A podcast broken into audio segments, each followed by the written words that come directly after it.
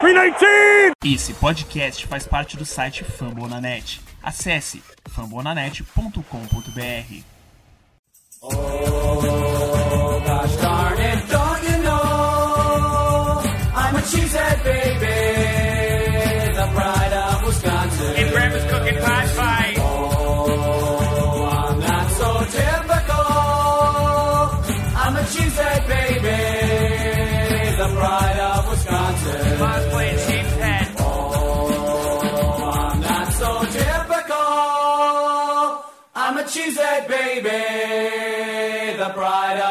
Jim Bob, where the hell's my bowling ball? Continuando nossa avaliação dos prospectos do draft, voltamos em mais um Lambo Leapers podcast, hoje com jogadores de defesa do draft 2020. Chama nossos garotos, vamos acelerar ao máximo essa apresentação, porque a gente tem muita coisa para tratar hoje. Guto Edinger, Fala nação, mesa, e é isso aí, mais um programinha falando de draft, hoje falar da parte defensiva. E sim, tem nomes que podem ajudar o Packers na defesa também. ele que parecia um mandeta, mas a gente conseguiu convencê-lo a participar do podcast, João Nunes. Fala aí, Matheus. Mesa aí, cara, é, eu foquei muito na. Quando eu decidi o que, que eu ia ver nesse draft, eu vi mais a parte ofensiva mesmo, até por um pouco de falta de tempo, mas mesmo na quarentena. E daí eu foquei no ataque, a gente gravou o podcast, saiu ontem e tal. Falamos bastante, eu acho que uma hora só de wide receiver, é, mas hoje a gente tem que falar também de defesa, né? Porque existe, existe defesa, então o Packers também pode ir atrás dos jogadores prospectos defensivos. E eu, cara, sabendo quase nada mesmo, a galera aí vai, vai, vai trazer aí o assunto, vai jogar aí as cartas na mesa aí, e eu vou ficar de backup aqui. Mas vou participar aqui, vamos lá, bora lá, Matheus. É, e hoje temos um convidado, ele que já participou de alguns podcasts, alguns outros projetos de, de, de mídia né, em língua portuguesa pro, pelo, do Green Bay Packers, Ricardo Gonçalves. Seja bem-vindo, Ricardo. Obrigado, cara. Prazer imenso estar tá, tá gravando o Lambo Leapers aqui com vocês. Cumprimentar todos da mesa e vamos lá, vamos ajudar no que, no que der, falar de defesa. A gente sabe que, historicamente, nosso time tem feito drafts mais voltados para a defesa. Eu acho que é consenso que a gente não quer tanto isso, mas é inevitável que vai, vai vir muita coisa. Então, vamos, vamos, vamos lá, falar de, de draft, falar de prospects, falar de necessidades e fazer um apanhado da nossa defesa. Como é costume no nosso podcast, é, Ricardo, a gente sempre pergunta pessoas assim, bom, nós, as pessoas que chegam, né, no podcast, duas perguntas básicas. A primeira é desde quando você acompanha Green Bay e qual é o principal jogo assim da sua vida, né? Qual o jogo que você, digamos assim, que mais te marcou nessa nesse tempo em que você acompanha o time? Cara, acompanho o Packers desde a temporada de 2011 para 12, né? No nosso Super Bowl que a gente ganhou foi em 2011, mas é referente à temporada de 2010, né? Eu comecei a acompanhar a NFL de modo geral em 2011, temporada 2011 para 2012, e em 2012 eu já já comecei a focar no Packers e, e acompanhar, e desde então virei um estudioso do jogo, um estudioso do time, um estudioso da liga, e só foi crescendo, né? A, a, a vontade, vontade de, de, aprender, de saber mais e de adquirir conhecimento. Cara, jogo marcante tem vários, né? Se tratando de Packers é difícil enumerar um até, mas. Cara, o jogo do, do contra o Chicago Bears, que foi. Agora não lembro o ano de, de cabeça, se foi 2014, 2015. O jogo da quarta para oito, do Rodgers pro Cobb, touchdown. Foi lindo, pleno, foi lindo. E pleno Soldier Field, para mim é um jogo voltando, assim, é, voltando de lesão, né? A... Exato, todo o contexto. Quem, quem ganhasse ali estava nos playoffs, assim, pra, e era campeão de divisão. E era uma temporada complicada. A gente se segurou até o máximo ali para dar aquela oportunidade do Rodgers voltar e, e conduzir o time aos playoffs. E aquele Defesa jogo foi bem, sensacional. É. Defesa bem baleada, né? Com Sam Barrington e Andy Mulumba né? Só pra variar, né? Na defesa bem baleada. bem baleada, bem baleada. Foi um negócio assim. E, e eu lembro que Chicago tinha é, Martellus Bennett, né? Isso, E é, é, tinha Alshon Jeffrey e tinha Martavis Bryant. exato. Martavis Bryant, não, perdão, perdão, perdão. Agora Era. faltou. Martavis Bryant, não, era o, o wide receiver. Ah, depois foi pro Jets. Brandon Marshall. Brandon Marshall, Não. isso. Pronto. E Cara ainda grande. tinha, um, ainda tinha um Forte, o Matt Forte também, correndo bem pra caramba. Aquele jogo ali foi, assim, emblemático pra dizer, assim, que mostrar que, que o, Be- o Bears, não, o Jay Cutler não tinha condição de vencer do. Ele tinha todas as condições do mundo de vencer aquele jogo e ainda assim perdeu. Sem dúvidas, e estavam jogando em casa, assim, como time, eu acredito até que eles estavam no melhor momento mesmo. E como você falou, ele, é, tudo tudo estava na condição para o Chicago conseguir ganhar para os playoffs e a gente conseguiu assim. E a, a quarta para outra é muito emblemática, o Chicago chama a blitz, que não dá resultado, e aí chama a blitz para Aaron Rodgers e a pressão não chega, amigo, ele vai encontrar alguém, encontrou o Kobe em profundidade, aquele touchdown é, é lindo demais, histórico. Dá uma olhada no bloqueio do John Kuhn em cima do, do Peppers, tá? Alguém olha esse bloqueio do Kuhn em cima do Peppers nesse jogo. É uma coisa extraordinária. Ele, aquela jogada é dele, John Kuhn, né? Saudades, inclusive. É, passando esse momento de nostalgia, vamos entrar nos prospectos de defesa. E a minha pergunta começa bem geral para todos vocês, né?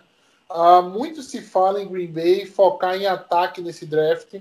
Muita gente pede ah, Josh Jones, offensive tackle na 30. Muita gente pede Justin Jefferson, ah, Jalen Rigor na, na 30, se chegarem, né? Ah, e eu pergunto a vocês: se a gente tivesse que dar para alguém, para alguns trazer, trazer algum jogador de defesa na 30, quem seria esse cara? Eu prevejo e peço, por favor, assim, dentro de uma realidade, tá? Não, não venham me pedir Jeff Okuda na 30 que não chega. Então, eu acho que eu vou começar aqui. Assim, no grupo de linebackers, dois nomes vão chegar, obviamente: o Patrick King e Kenneth Murray. Acho que um, de- um desses dois caras vai estar lá na 30 disponíveis.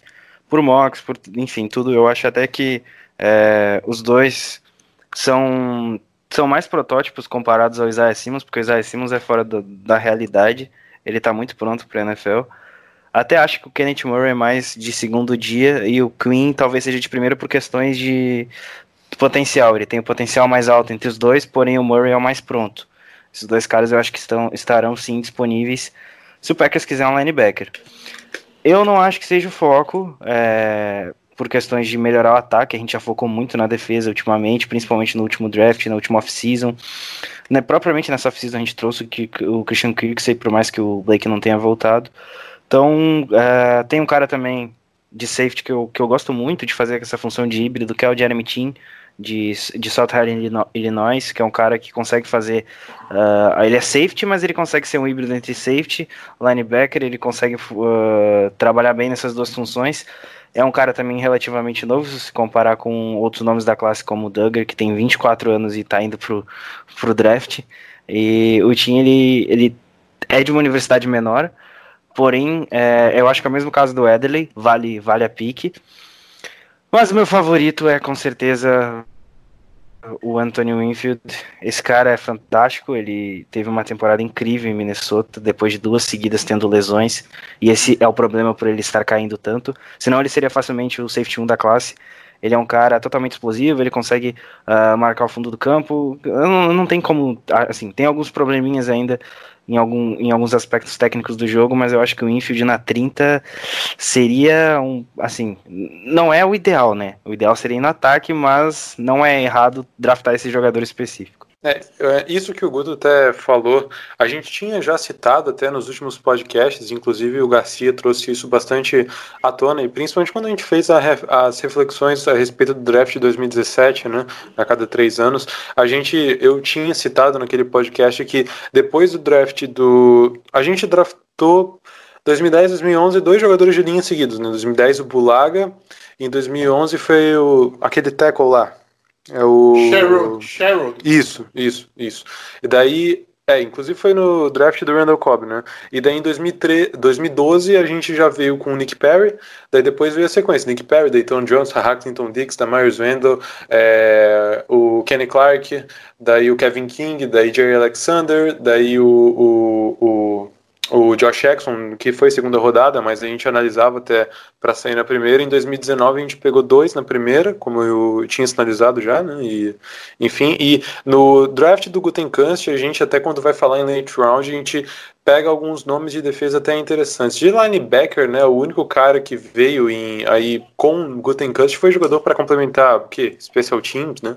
É, o Ty Summers veio na última rodada do último draft, mas se a gente pegar os drafts do Gutenkast mesmo, veio o Kadar Roma em late round de defesa, e tirando os, os caras que vieram no ataque, né, veio o Kadar Roma, o, o, ataque não, os caras que vieram de topo de draft, o James Looney, que, e o Kendall Donnerson, né, só que isso no draft de 2018, duas picks na, na no, no sétimo round, de, de jogadores de defesa. Então, até o Ricardo tinha até falado isso bem no iníciozinho, que é uma coisa que até uma questão, quando a gente estava trocando ideia em off aqui, de a gente ter a, uma raiva, né, de quando a gente fala de, putz, vai pegar a defesa de novo, pegar a defesa de novo, e é um pouco disso que, que até eu sinto mesmo, e quando a gente fala da 30 e algumas pessoas falando para trazerem jogadores de, de, de defesa, mesmo o cara pode ser talentoso, isso aquilo, mas é, é, a gente tem que ir para esse draft com tesão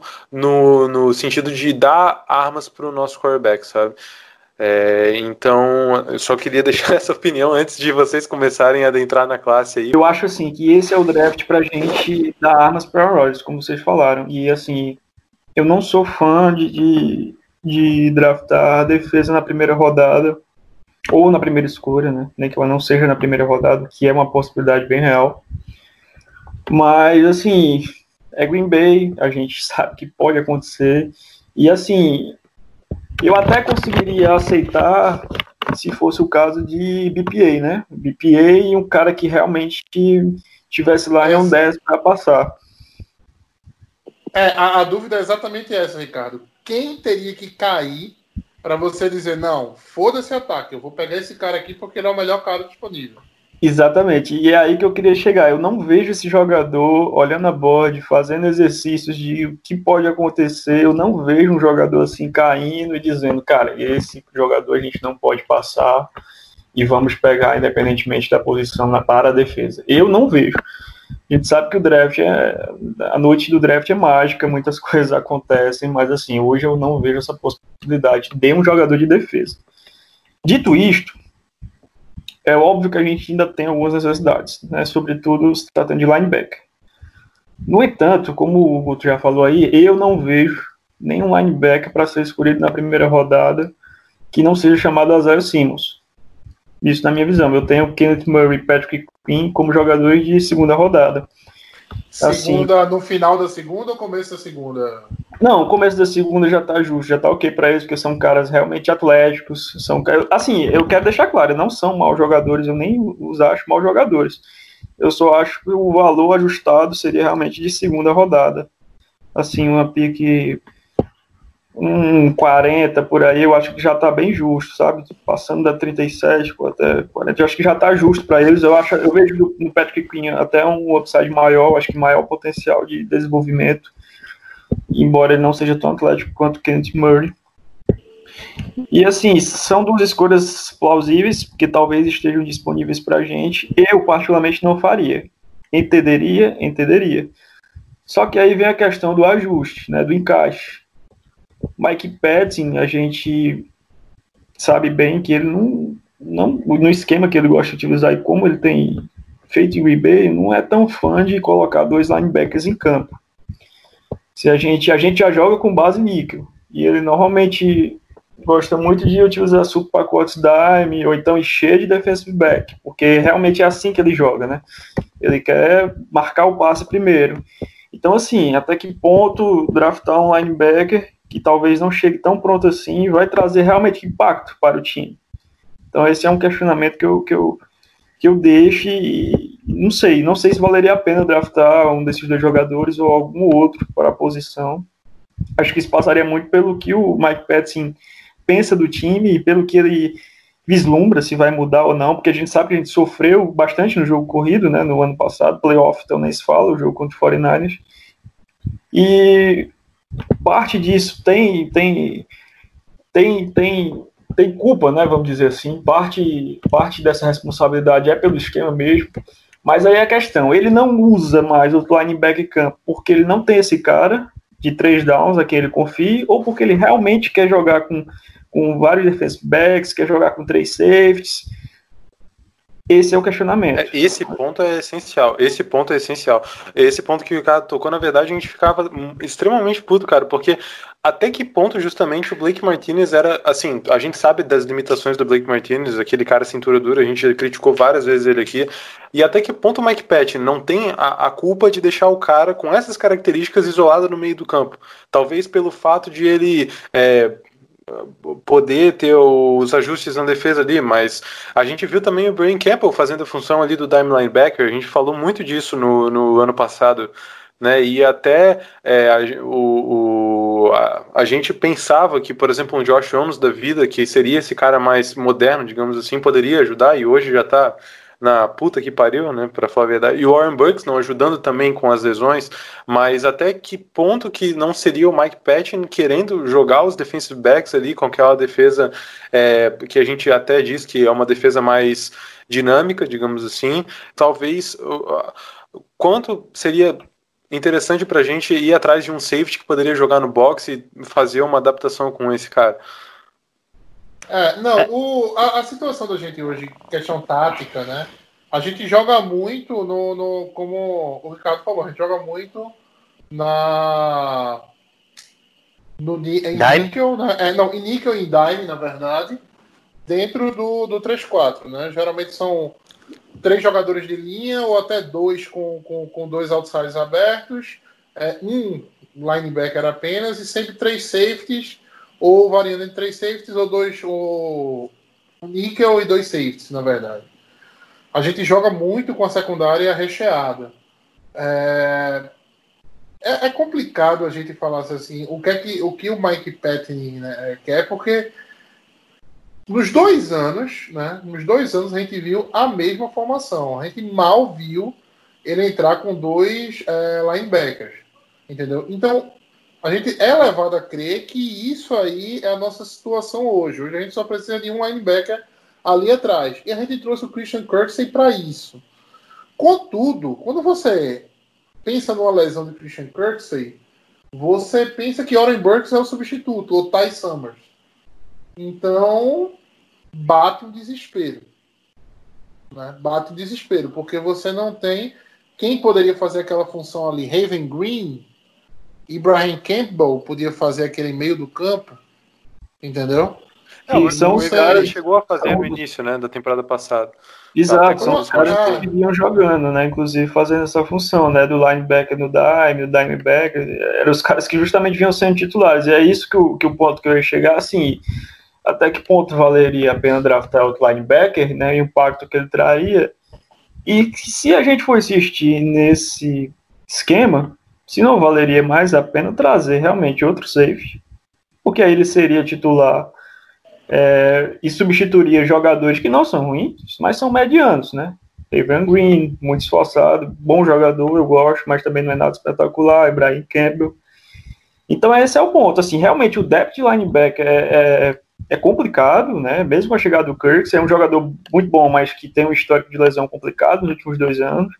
E ainda assim, não é aquele linebacker de três downs que você vai deixar aqui, olha, esse cara aqui, ele vai cobrir, ele vai ter um range grande no meio do campo, você vai ficar despreocupado porque ele vai cobrir homem a homem, vai cobrir zona. Não, ele é um defensor bom, bom, regular no contra-passe, é um cara que atlético que vai resolver ele na corrida, mas realmente não é um espetáculo. O depth é, é de, bem deficiente e, e, assim, essa análise é, realmente ela tem que ser mais profunda porque passa dessa questão de ajuste do nosso esquema, né? É, me diga uma coisa, então, já que a gente não tem, já que na opinião de vocês, não tem esse linebacker para posição número 30, uh, tem alguém para segunda ou terceira escolha que você vocês vislumbrem? Ah, eu acho que o Ricardo pode falar melhor do Akin Davis Gator, né?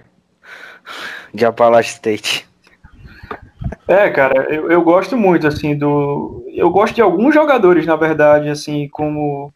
Como tu falou aí, do Akin Davis Gator e do Willie Gay. São os dois jogadores, assim, que eu acho que mais gosto. E vislumbro para segundo dia, para linebacker, assim, porque. E são dois jogadores diferentes, né? Separando aqui, vamos lá. O Akin Davis Gator é um verdadeiro coringa, assim. Ele é um cara um pouco mais baixo, um cara de 6'1 e mais leve. O peso dele era até um questionamento, porque assim, no college, Ele é, Ele muito, ele é muito pequeno, velho. Ele, exato, exato, 219, exato. Ele chegou no combine e pesou 224, assim, ganhou 5 libras, não é muita coisa.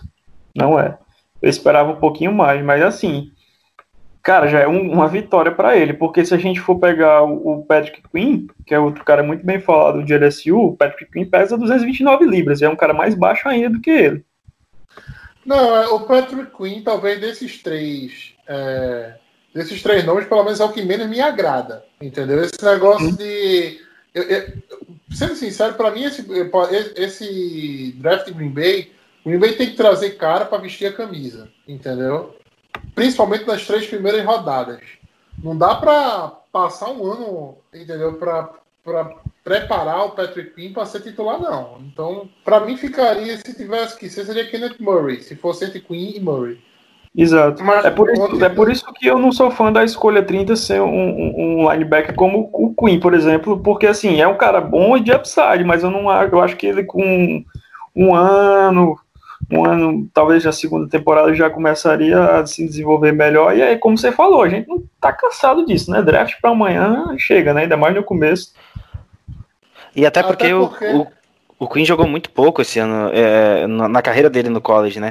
Ele foi titular realmente esse último ano aí para LSU, que eles foram ah, campeões, tudo bem. Ele dividia ali com, com o Devinho, né? Com o Devin White, que hoje tá no Tampa Bay. Mas eu acho que o Murray é realmente o cara ideal se você for gastar a, a pick 30 num, num defensor. Linebacker, no caso. É, o. a- além do Akin Davis Gator, vocês veem alguém para terceiro dia? Alguém realmente interessante para que caia dentro desse. de ser, de ser esse Mike. O que Green Bay está precisando é de um Mike, na verdade, né? É aquele cara ali que, digamos, se você precisar parar o jogo corrido, ele vai estar ali para amortecer o que a DL deixar passar. O Willie Gay Jr., Ricardo, o que é que tu tem o que é que tu traz sobre ele? Cara, o Willie Gay Jr. É, é um prospecto curioso, assim, gosto muito. É um cara freak, só olhar o combine dele. É, resultados absurdos, teste de explosão e velocidade. Pesou bem, é, 243 libras, não é um cara tão grande, a gente tá falando de mais um cara de 6'1". E assim, é um cara que ele consegue muito bem na cobertura, e isso eu, eu valoro muito. NFL. E a NFL atual valora muito, né? Isso num- de um linebacker é um cara que ele consegue cobrir bem as zonas curtas do campo e acompanhar até homem a homem, running backs e ends. Assim, ele sempre teve classificações contra o passe muito altas, assim, tanto pela PFF e você olhando é perceptível no jogo dele, você analisando o tape. Só que assim, um questionamento que tem sobre o Gay é porque ele jogou muito pouco lá em Mississippi State. E isso a gente não sabe exatamente o porquê. E quando eu digo jogou muito pouco, é porque ele é em quantidade de snaps mesmo. Ele ficava muito mais em sub-package, sabe, da defesa. Ele não tava, não era um starter propriamente. E assim, quando esse ano, último ano de college de 2019, parecia que ele ia ver mais o campo mesmo, estava preparado e tal, ele foi suspenso do time por razões não reveladas, né? Não é a suspensão do college, foi a suspensão do time e ficou de fora aí por, por, por alguns jogos. Mas assim, é um cara com ball skills, é um cara com muita explosão, é, ele lê bem os olhos do, do quarterback, tem um, um range, né, um alcance de, área para cobrir muito considerável. Eu até sugiro a quem não, não conhece o jogador olhar o tape dele, principalmente o jogo que ele fez contra a Alabama, que foi em 2018, se não me engano. Que é um. Ele, tá, ele saca o tua, intercepta, o cara realmente faz um jogo muito bom, mas tem esse tô, porém. é, eu tô vendo o jogo dele aqui contra Louisville. Louisville. É, É, foi- foi um ball pequenininho, É, ele é pequenininho, né? Ele é bem baixinho pra. baixinho, mais um cara de 6'1", só que a diferença é que aí ele já é um cara bem mais forte, assim, 243 libras. É, e ele, eu, eu vejo ele mesmo com a, com a diferença de, de, de, de, de range, assim, e de, de um cara para jogar os três downs, assim. Lógico, a gente não tá falando de um cara perfeito, um cara que, nossa, esse cara aqui chega e... Não, mas é um cara que ajudaria, e eu acho, até pelo combine que ele fez, que no dia 2 ele já vai estar saindo, assim, final de segunda rodada, começo de terceira, já podem estar já podem estar levando, já podem estar selecionando. É, o que avaliando assim um pouco do que do que eu vi vi antes, né, sobre o William Gay e aqui ah, eu sinto ele um pouco um pouco lento. Entendeu?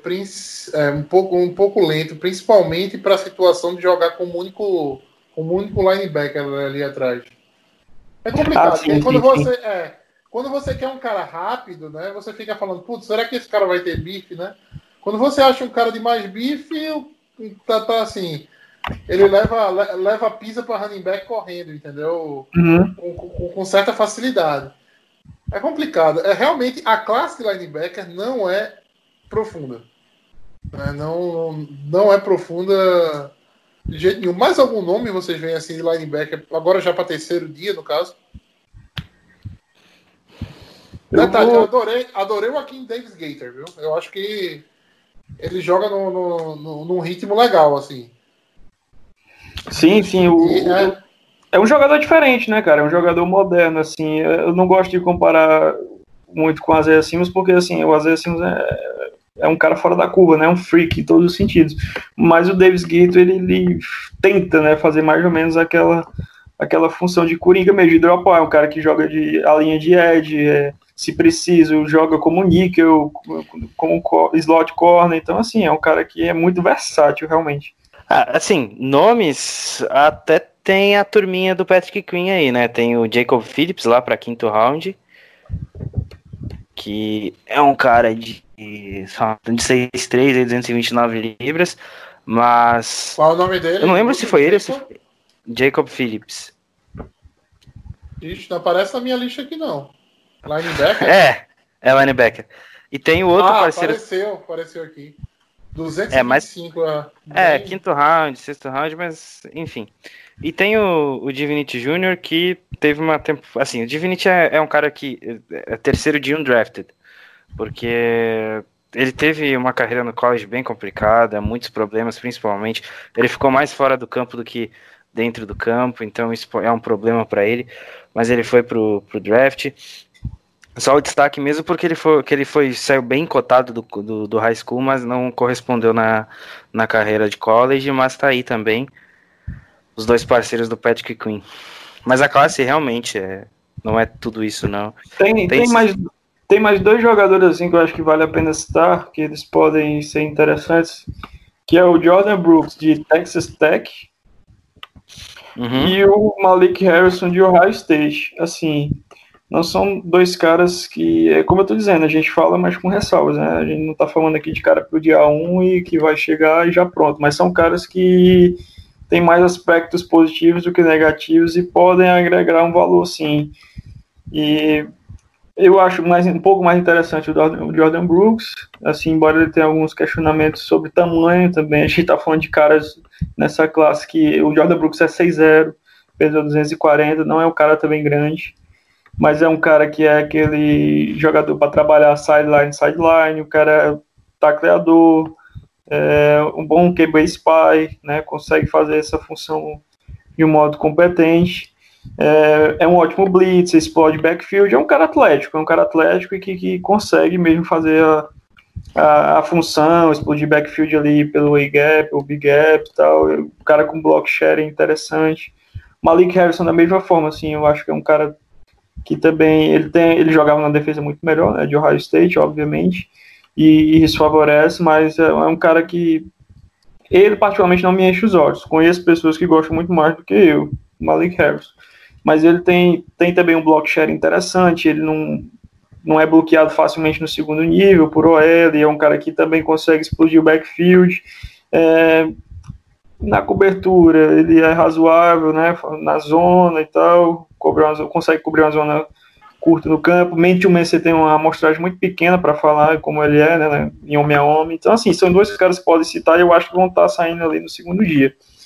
E que de repente, se, se Green Bay tiver uma paixão, e a gente sabe como o Gutekunst gosta de jogador, né, com, com ras alto, né, daquele Relative Athletic Score, né, que é caras atléticos que testam muito. E só para a gente pontuar nisso, o RAS do Malik Harrison é 9.43, né, de uma nota que vai até 10. O RAS do Will Gay Jr., que a gente já citou, é de 9.69. E o RAS do Kenneth Murray é de 9.88. Então, assim, esses caras, pelo histórico do, do, do Gary Kunst, né, que é, lógico, uma amostragem pequena, mas ele vem mostrando que olha e olha muito para isso, a gente ficar de olho no, no, nesses jogadores. É, só tem, só tem um detalhe que eu, que eu desse, desse, dessa avaliação de Haas. Um cara que era muito bem avaliado foi aquele DL que a gente pegou na quinta rodada do passado. Ah, o... É o Kiki, né? O Kiki. O Kiki, exatamente. Era super avaliado nesse Haas aí. A gente, putz, foi um estilo, foi um estilo, foi um estilo.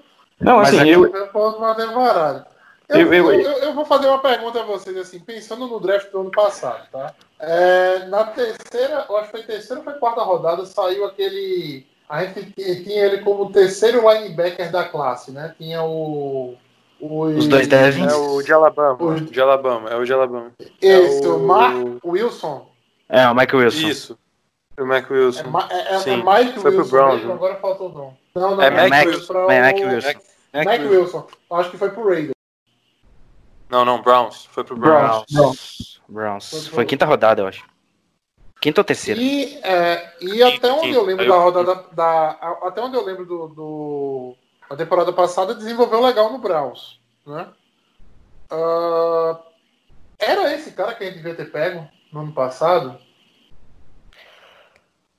Cara, o Michael Ele Wilson tinha caiu muito... muito. Ele caiu É, muito. mas ele tinha muitos problemas em relação a, a, a- em campo e tudo mais, principalmente em relação à parte a parte para a corrida. Ele até marcava o passe um pouquinho melhor, mas ele também era muito preguiçoso.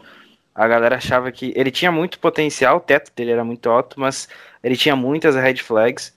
Então eu acho que assim, não foi um erro não ter selecionado ele, mas dada a posição, talvez a gente poderia ter pego na quinta rodada. Ah, mas- então, cara, mas eu, eu fico pensando até quando a gente fala de atleticismo. A gente teve um tempo atrás um cara que chegou que era o James Crawford. Eu gostava dele. Ele jogava em time de especialista, ele tá no Dolphins agora. É, ele chegou até por causa de lesão, ele acabou sendo um drafted, se eu não tô enganado. E, cara, por que, que o Packers nunca não experimentou esse tipo, alguns tipos assim de jogo? Até tem o Tim Williams agora, que eu acho que veio. Também tá no, tá no roster. Sim, uns caras que a gente poderia testar que acabam sendo mais atléticos. Só que daí a gente vai falar, putz, mas esse cara perde na técnica, né?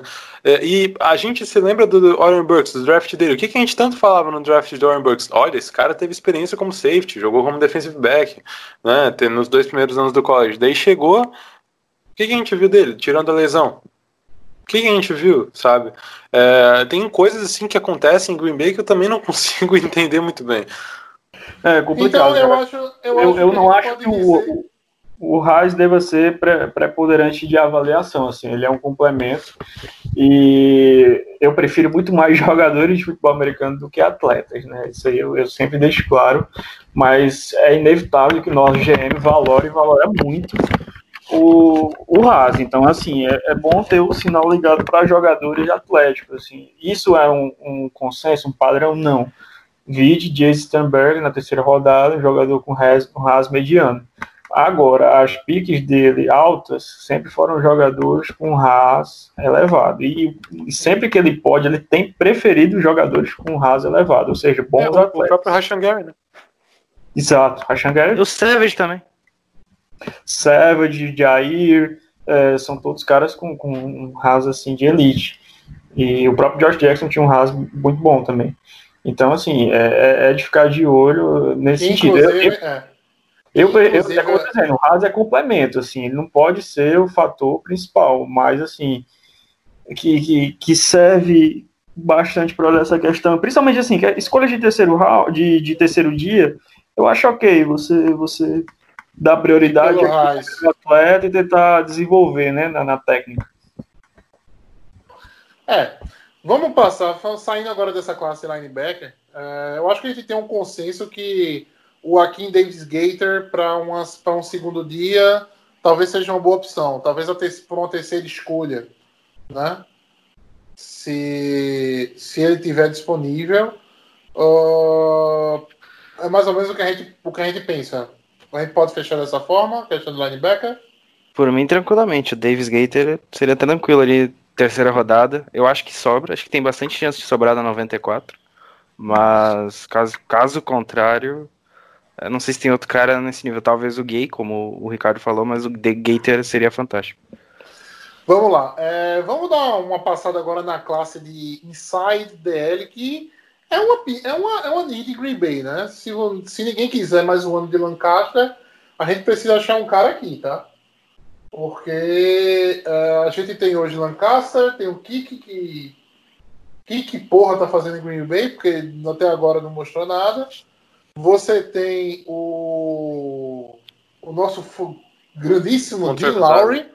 É, Dean Lowry, né? Que assim, na hora da renovação dele, muita gente eu, eu falei, cara, não gostei, não acho que é um jogador para esse valor. Muita gente quer dar em mim dizendo que não, ele é um jogador consistente, então ele merece ganhar 7 milhões. Enfim. é, e temos o, a eterna promessa de Green Bay, Montrevious Adams, né, que não se não se justi não, não, não entra há um buraco aí nessa, nessa na, na questão dos DL. Né? Há- há- alguém pode chegar aí para tomar posição.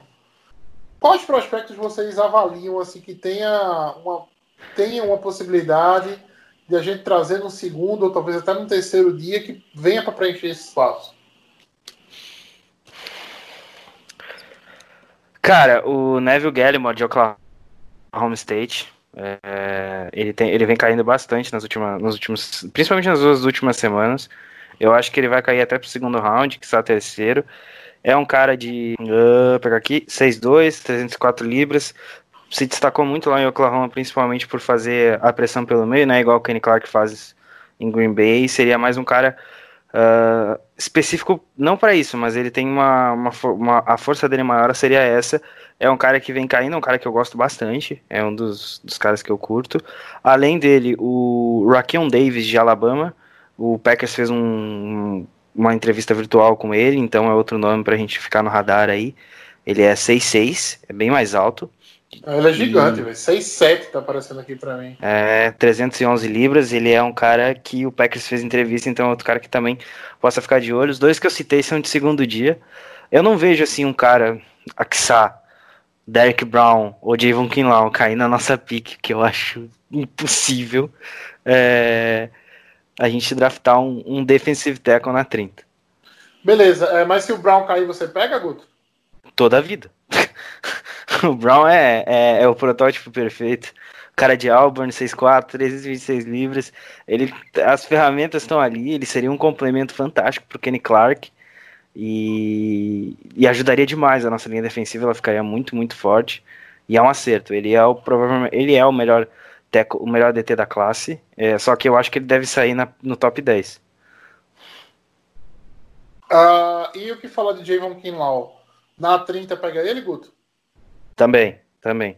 Esses dois caras são unânimes. São unânimes, assim. São dois caras que você, se cair na sua. Se, é BPA. É aquela questão que a gente falou no início do programa. É BPA, Best Player. uh, best Player Aver- Average, acho que é o Best Player Ava- Available. Available. Available, isso. Available. Então o Kinlaw é. O Kinlaw e o Brown são caras que se cair por um milagre, por uma força maior divina, o Packers tem que draftar, não tem que pensar duas vezes. Concorda, Ricardo? Concordo, concordo, mas infelizmente isso não vai acontecer, a não ser que aconteça uma Vai que- igual a do Larry Tunsil, né, naquele draft dele, fumando lá com a máscara de, de gás, que eu não sei se vocês recordam disso, que o Larry Tunsil Não, deveria, recordo, recordo. era Uma das maiores burrices, assim, eu não tô falando de futebol americano, tá, tá? Uma das maiores burrices de vida que eu já vi na minha vida, mas tudo bem. Exato, então assim, salvo um negócio desse aí, os dois não, não, não vão estar disponíveis lá na nossa PIC 30. E eu vou falar pra vocês, cara, que eu não duvido dessa PIC 30 ou da nossa primeira escolha ser um defensive line. Justamente pela, pela questão que vocês já falaram de, de haver uma necessidade de assim, um upgrade nesse grupo. Né? A gente tem o Kenny Clark, que querendo ou não, a renovação ainda não saiu, a gente espera e acredita que vai sair, mas até o momento não saiu. E a gente tem o de Lowry, que depois que foi pago, né, ficou ali na, na escala de Lowry dele, né, de, de regularidade ou irregularidade, né, que realmente não está se mostrando o melhor contrato do mundo. E assim, Montrevious Adams não mostrou que veio, o Kik é um cara de quinta rodada, mas que eu não acredito que ainda possa mostrar algo, se desenvolver, mas a gente não pode esperar. O Kik é pequeno, a verdade é essa. Muita coisa. É, assim, é um, é um cara que não. Ele não. Não dá para ter criar grande expectativa, é aquela coisa. Se se desenvolver e conseguir contribuir, pelo menos na rotação, ótimo, ok. Se não, vida que segue. Foi uma quinta rodada que não rolou. Então, assim, eu não duvido de pitar um cara ali na, na escolha alta de, de interior defensive line. E, É, é. O mais acertado, na minha opinião, era ter trazido alguém na Free Agents. Teve uns caras que saíram muito barato aí, que Green Bay podia ter trazido. Dentre eles, um nome que eu gosto muito seria Adrian Claybon.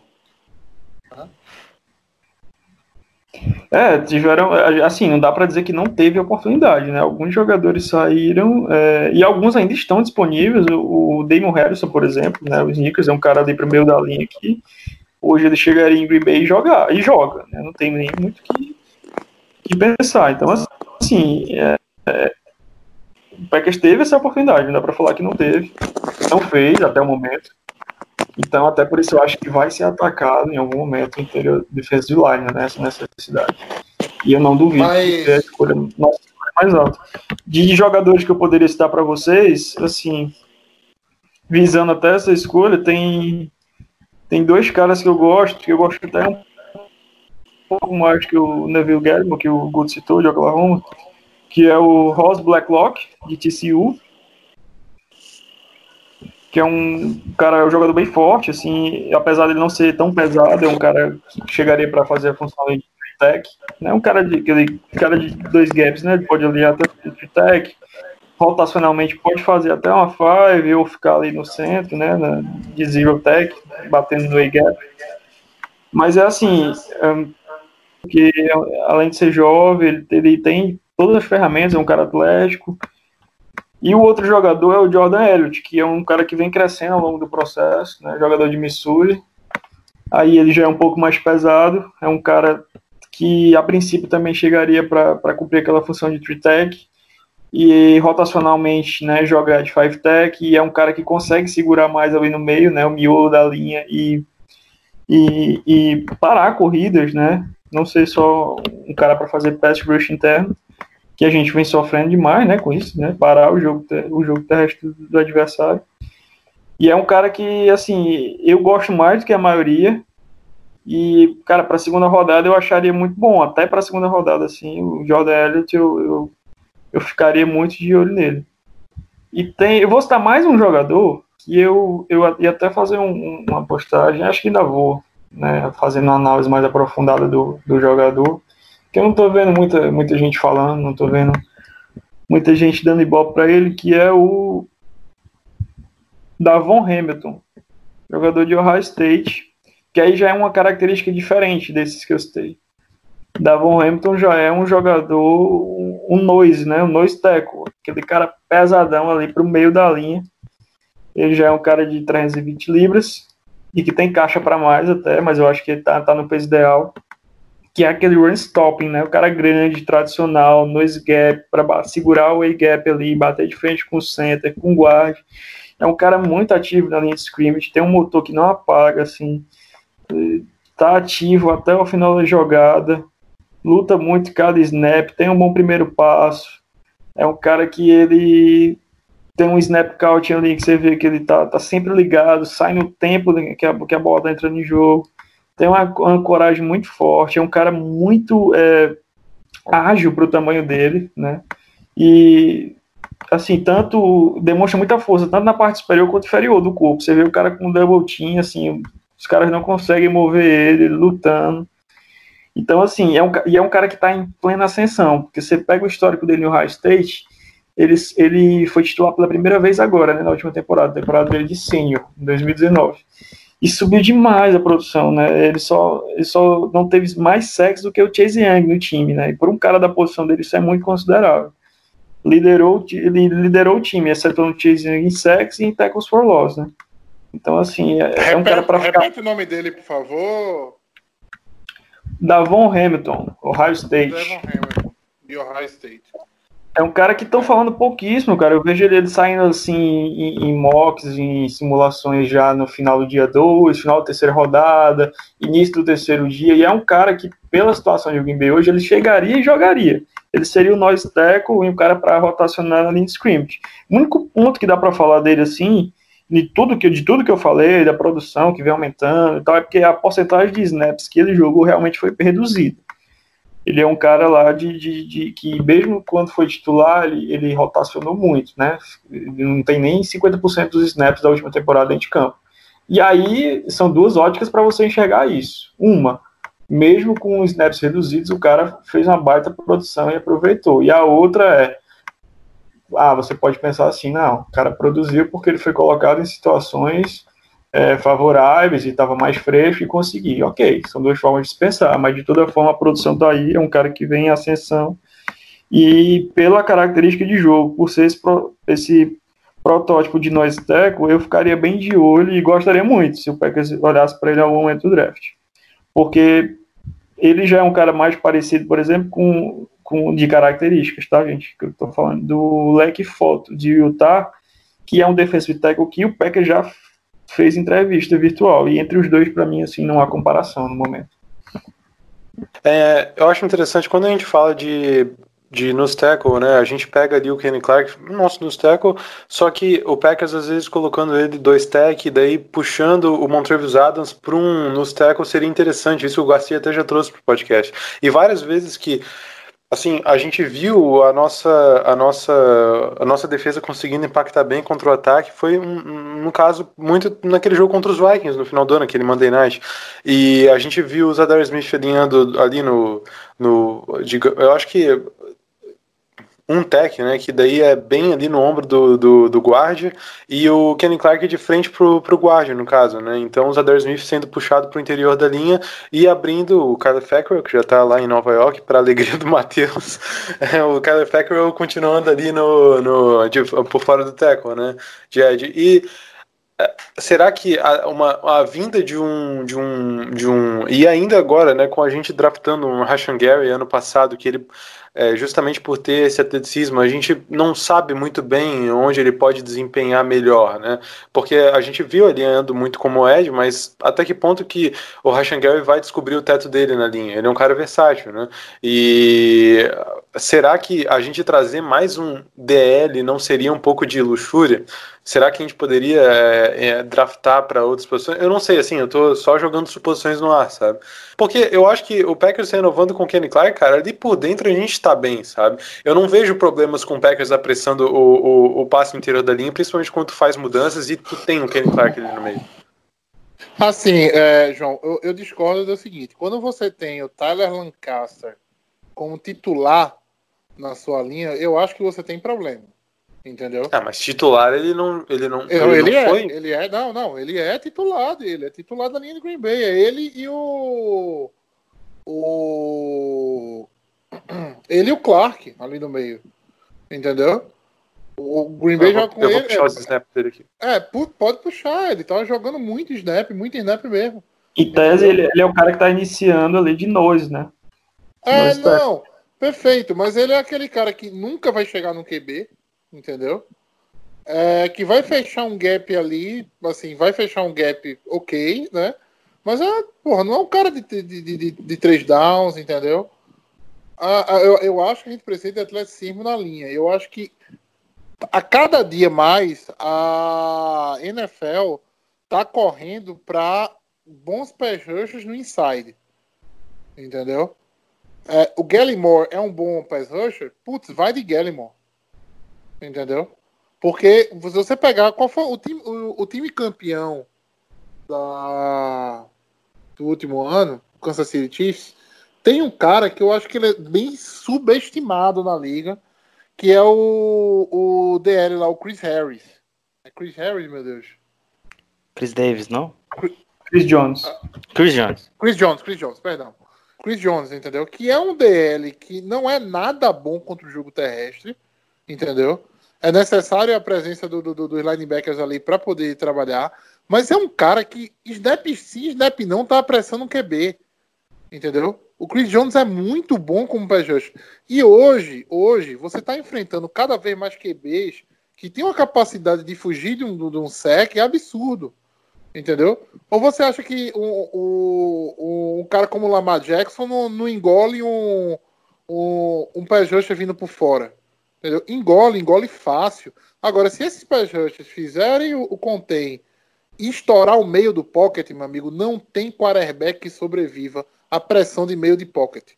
Entendeu? Não tem quarterback que mas- sobreviva. não, Então, cada É, vez eu- mais, cada vez mais, completando, é, caras que têm bom pass rush, que tem aquele fine, finest move do Maiden, né? Entendeu? Que não ficam em bloqueio ali, tem a capacidade de pressionar por dentro, eu acho que é, é o futuro, tá? É o futuro da, da posição. É, aqui eu até puxei os números aqui de, de cada um. Eu não sei dos demais DLs, mas eu puxei especificamente do Lancaster e do Dion Lowry, né? O Lancaster ele ficou em 30% mais ou menos dos snaps, dos snaps presentes e o Dion Lowry em 60%. Então, assim, quando a gente coloca no 3-4, colocando ali o- o- os três caras da DL, a gente até pode ver o Tyler Lancaster ali e daí joga o Zadar Smith e o Preston Smith para os left outside linebackers e right outside linebackers. Só que na prática, ele não é titular. Sabe? Então, assim, eu vi várias vezes o Packers é, alinhando, fazendo mudanças de jogadores, experimentações ali que o Mike Patton fez e que deram um- um- uma vitalidade muito maior para a nossa defesa. E a gente trazer outro cara para o meio, gastando uma pique mais alta, eu não sei. Não sei se isso seria a melhor coisa a se fazer. Sabe? É, Assim, é só um questionamento. Eu não tô tirando a importância de tu ter, atacar a linha e ser agressivo no meio. Né? Eu não tô tirando essa, essa importância. Assim, eu, eu, eu concordo e discordo um pouco do que cada um falou. É, eu acho que, assim, a, a nossa situação não é das piores, mas eu acho que não é também a, a melhor possível na linha. É, utilizando o Kansas City Chiefs como exemplo, que, que o amigo citou aí do Chris Jones, do lado dele tem um jogador que não ganha tão, tantos holofotes e que já esteve aqui em Green Bay, a gente conhece bem, e que fez toda a diferença para Kansas City Chiefs na última temporada, tanto que renovou o contrato. Não é um contrato gigante, não é um cara que vai ganhar milhões, mas por quê? Porque ele segura gap e ele para a corrida pelo meio, que é o Mike Pennell. E, cara, hoje a gente tenta isso com o Tyler Lancaster, mas eu acho pouco ainda. Então, eu, eu acho que, assim, um jogador é, assim seria necessário. Se ele é, tiver o pass rush interno, ótimo, é, é um bônus que cada vez mais é presente e necessário na NFL, mas sendo um cara para segurar gap e rotacionar bem, inclusive com as características do próprio Davon Hamilton que eu trouxe aqui, por exemplo, não estou querendo dizer que tem que ser esse cara, mas estou falando de características, que é um cara que, que consegue penetração, que para a corrida e que também chega no QB, Ótimo, melhor ainda, perfeito. Eu acho que a gente precisa de uma âncora dessa até para dar mais liberdade para o Kenny Clark tentar caçar e, e seguir né, a, a, luta dele diária de double teams, né, que é um cara que está lidando com double teams quase que todo snap na NFL, e isso não é fácil, requer muita força, requer muito fôlego. E, então, assim, por isso que eu acho que, que há necessidade sim da, da gente da gente estar tá reforçando essa linha em algum momento. Talvez realmente não seja a prioridade, só que eu não me surpreenderia se alguém visse isso né, dessa maneira lá, lá em Green Bay. É, talvez eu Vamos- até vamos tenha agora- acabado sendo. Ô, Matheus, só rapidão, rapidão. Talvez eu até tenha sido um pouco radical, não sei. Mas, de fato, a gente sempre precisa estar avisando. E eu sei que a nossa linha não, não é as maravilhas e tal. Principalmente o Packers ainda não tendo assinado com o, o, o Kenny Clark. Mas eu digo assim, de a gente atacar cedo o Rashan Gary, que é um cara que alinhou já de frente pro guarda esse ano, sabe? Jogando no- um pouco também no interior da linha. E o Packers buscando essa versatilidade dos defensores, a gente vai lá e pega mais alto um outro cara mais pesado. Não sei. Não sei. Só digo assim, mas eu não tô tirando a importância, tá? Não me entendam mal. Não, mas, mas aí a gente, tem que, a gente tem que deixar muito claro, entendeu, João? Se a gente vai jogar o Rashan Gary pra dentro da linha, ok? Se ele não mais vai ser outside linebacker, se ele vai ser um DE de 3-4, aí tudo bem. Aí eu acho que a gente, digamos assim, seria um luxo trazer um DL tão baixo. Né? Sim, mas é justamente Mas, isso. É, Não, mas, Tô- mas é que tá. O que é que passa pela cabeça, vai, a gente vai entrar daquela, o que é que se passa na cabeça do coordenador de defesa? Porque o Rashan Gary parece, tá? Não tem velocidade para jogar por fora, entendeu? E não sei se ele tem bife para jogar por dentro. Não, ou melhor, não tem bife para jogar por dentro. Entendeu? Numa situação. É, porque o- a gente, a gente viu contra o jogo que a gente mais pegou essa temporada, assim, numa retrospectiva. Um time que correu muito contra a gente. Eu me lembro do Redskins, que vem informações pesadas, assim, correndo com a gente, alinhando fullback, tight. É, então, e a gente viu o que, que o Packers fazendo? É, Colocando o Montrevious Adams ali como nos tackle, puxando o Lancaster ali. Não, na verdade, o, o Lancaster como nos tackle, né? E o Montrevious Adams ali alinhando no ombro de fora do guard e trazendo o. o colocando o Rashan Gary do lado do Zadar Smith. Então, puxando o Rashan Gary mais ali para frente do, te- do ali no caso do tackle, né, porque era uma formação contra a corrida para o lado esquerdo, e o Zadar Smith como o edge ali, e de fora do end. Então, assim, eu também não sei, é, é por isso que é meio subjetivo, né? Talvez a gente esteja falando às vezes da mesma coisa, mas expressando, não sei, Exato. talvez Exato. Eu, assim, eu- sobre o Gary, assim, eu particularmente acho que o, o, o Packers, a comissão, junto com o Gutekunst, não vão jogar essa tão cedo, assim. Ele foi draftado como, tanto que na escolha, eu nunca esqueço disso, a escolha é Rashan Gary, linebacker, Michigan, né? Chamam ele de linebacker e isso não foi à toa. É, a tentativa vai ser dele ser o pass rusher mesmo, assim.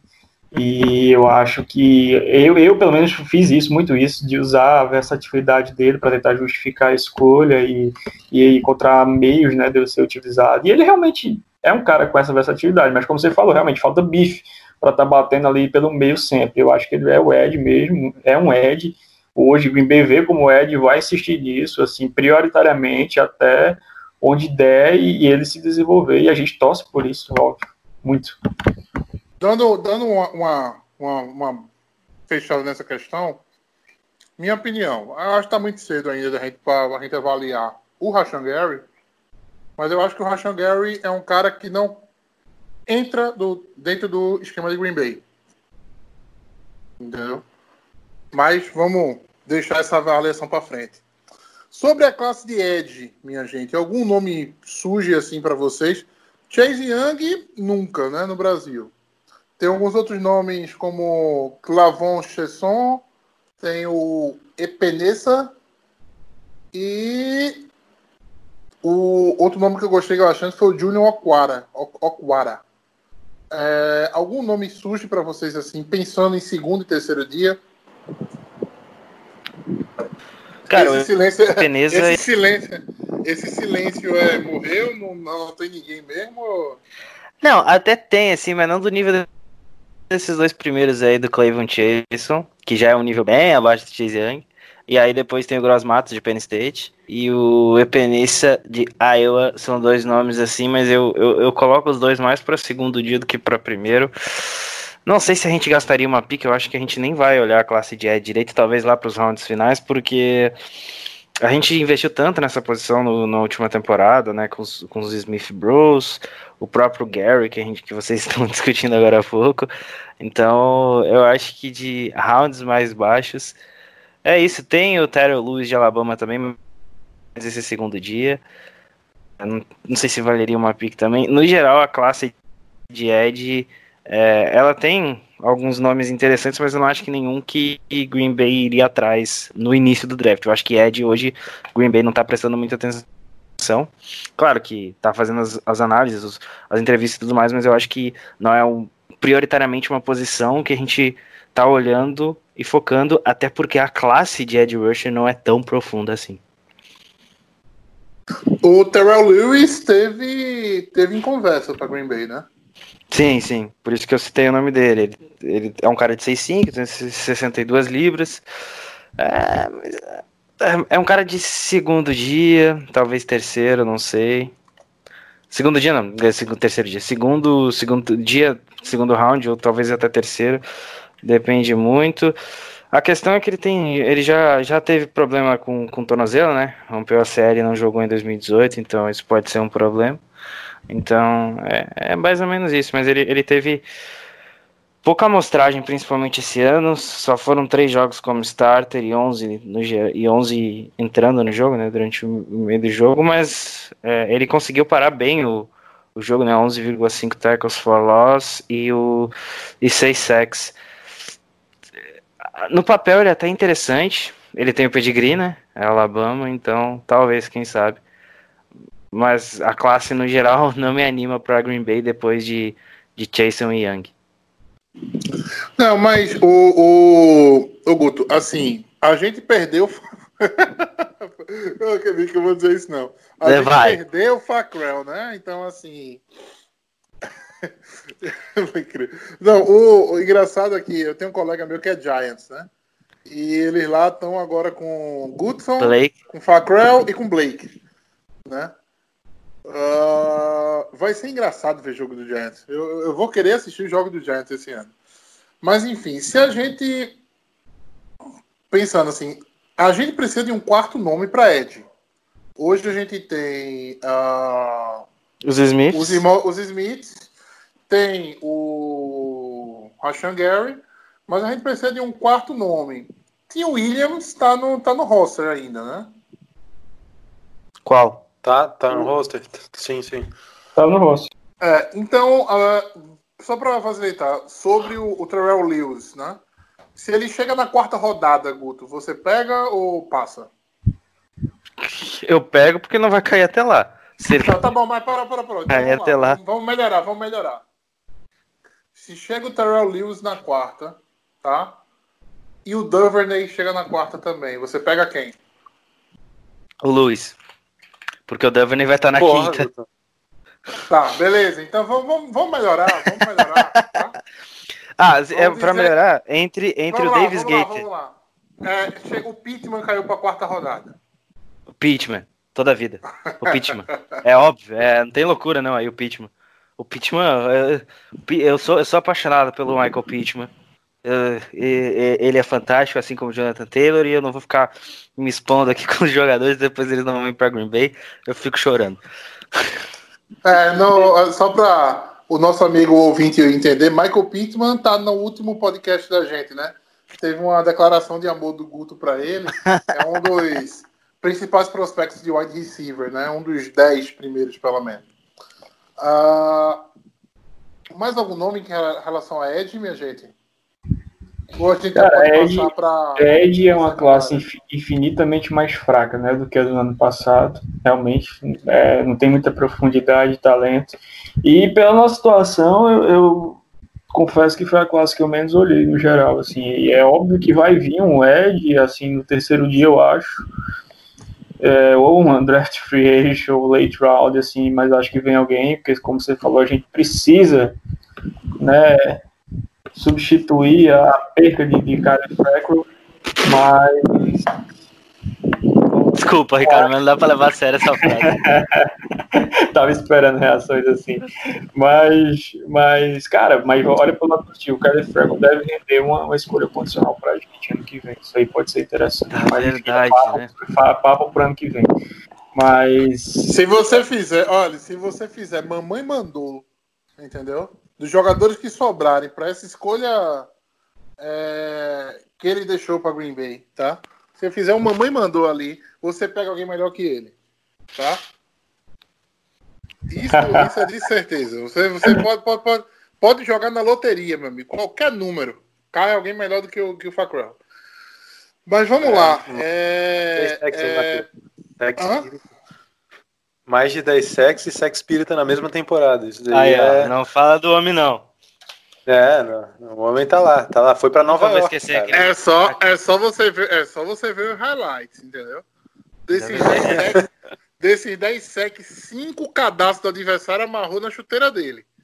Cara, aquele sec contra o Bills foi o mais bizarro que eu já vi na minha vida, porque ele, ele simplesmente tocou no vento, o cara tropeçou e caiu e considerou sec pra ele. É, cara. O a Josh habilidade. É, não é? Absurdo. Mas vamos lá, vamos continuar na nossa classe agora. Vamos falar de cornerback, né? Hoje a gente tem uma situação confortável em Green Bay, porque aquele cara, aquele undrafted que cresce, entendeu? E que faz o seu roster, entendeu? E que é importantíssimo para um time, finalmente Xandão? ele chegou. Shandon Sullivan, né? Então Green Bay tem Shandon Sullivan, tem Jair Alexander, tem Kevin King em último ano de contrato e precisando se provar, né? Espero bastante do Kevin King esse ano. Ah, temos Josh Jackson, e eu acho que um dos grandes desafios de Green Bay nessa pré-temporada é encontrar um lugar para o Josh Jackson. Ele não é um cara pouco talentoso, né? Ele não é um cara ruim. Ele é um ball, é um ball hawker, é um cara que anota interceptações vindo da faculdade, vindo da- do college. Só que parece estar sendo engolido por, por outros jogadores de secundária em Green Bay. E encontrar um lugar para o Josh Jackson onde ele consiga trabalhar, né? Sei lá, como safety, né?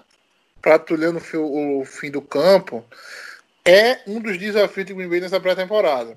Mas falando da classe, existem alguns nomes que estão muito bem cotados, que é Jeffrey Okuda, que provavelmente deve sair para o Lions, né? No- no- na, na terceira rodada. Uh, CJ Henderson e Christian Fulton. Pelo menos são os mais os principais, assim, os três principais jogadores da posição. Uh, é, é difícil acreditar que o Green Bay vai de corner na primeira rodada, né? Mas para segundo e terceiro dia, algum nome encanta vocês na posição de corner? Cara, ah, o Jalen Johnson tá. é, ele é- não é bem um cornerback, né? Ele é um híbrido, famoso híbridozinho. A gente vai falar de safety depois também, tem híbridos. Ele pode fazer essas funções aí de híbrido de, de corner com safety. Eu gosto dele, né? Não é um cara tão alto assim, 5'1.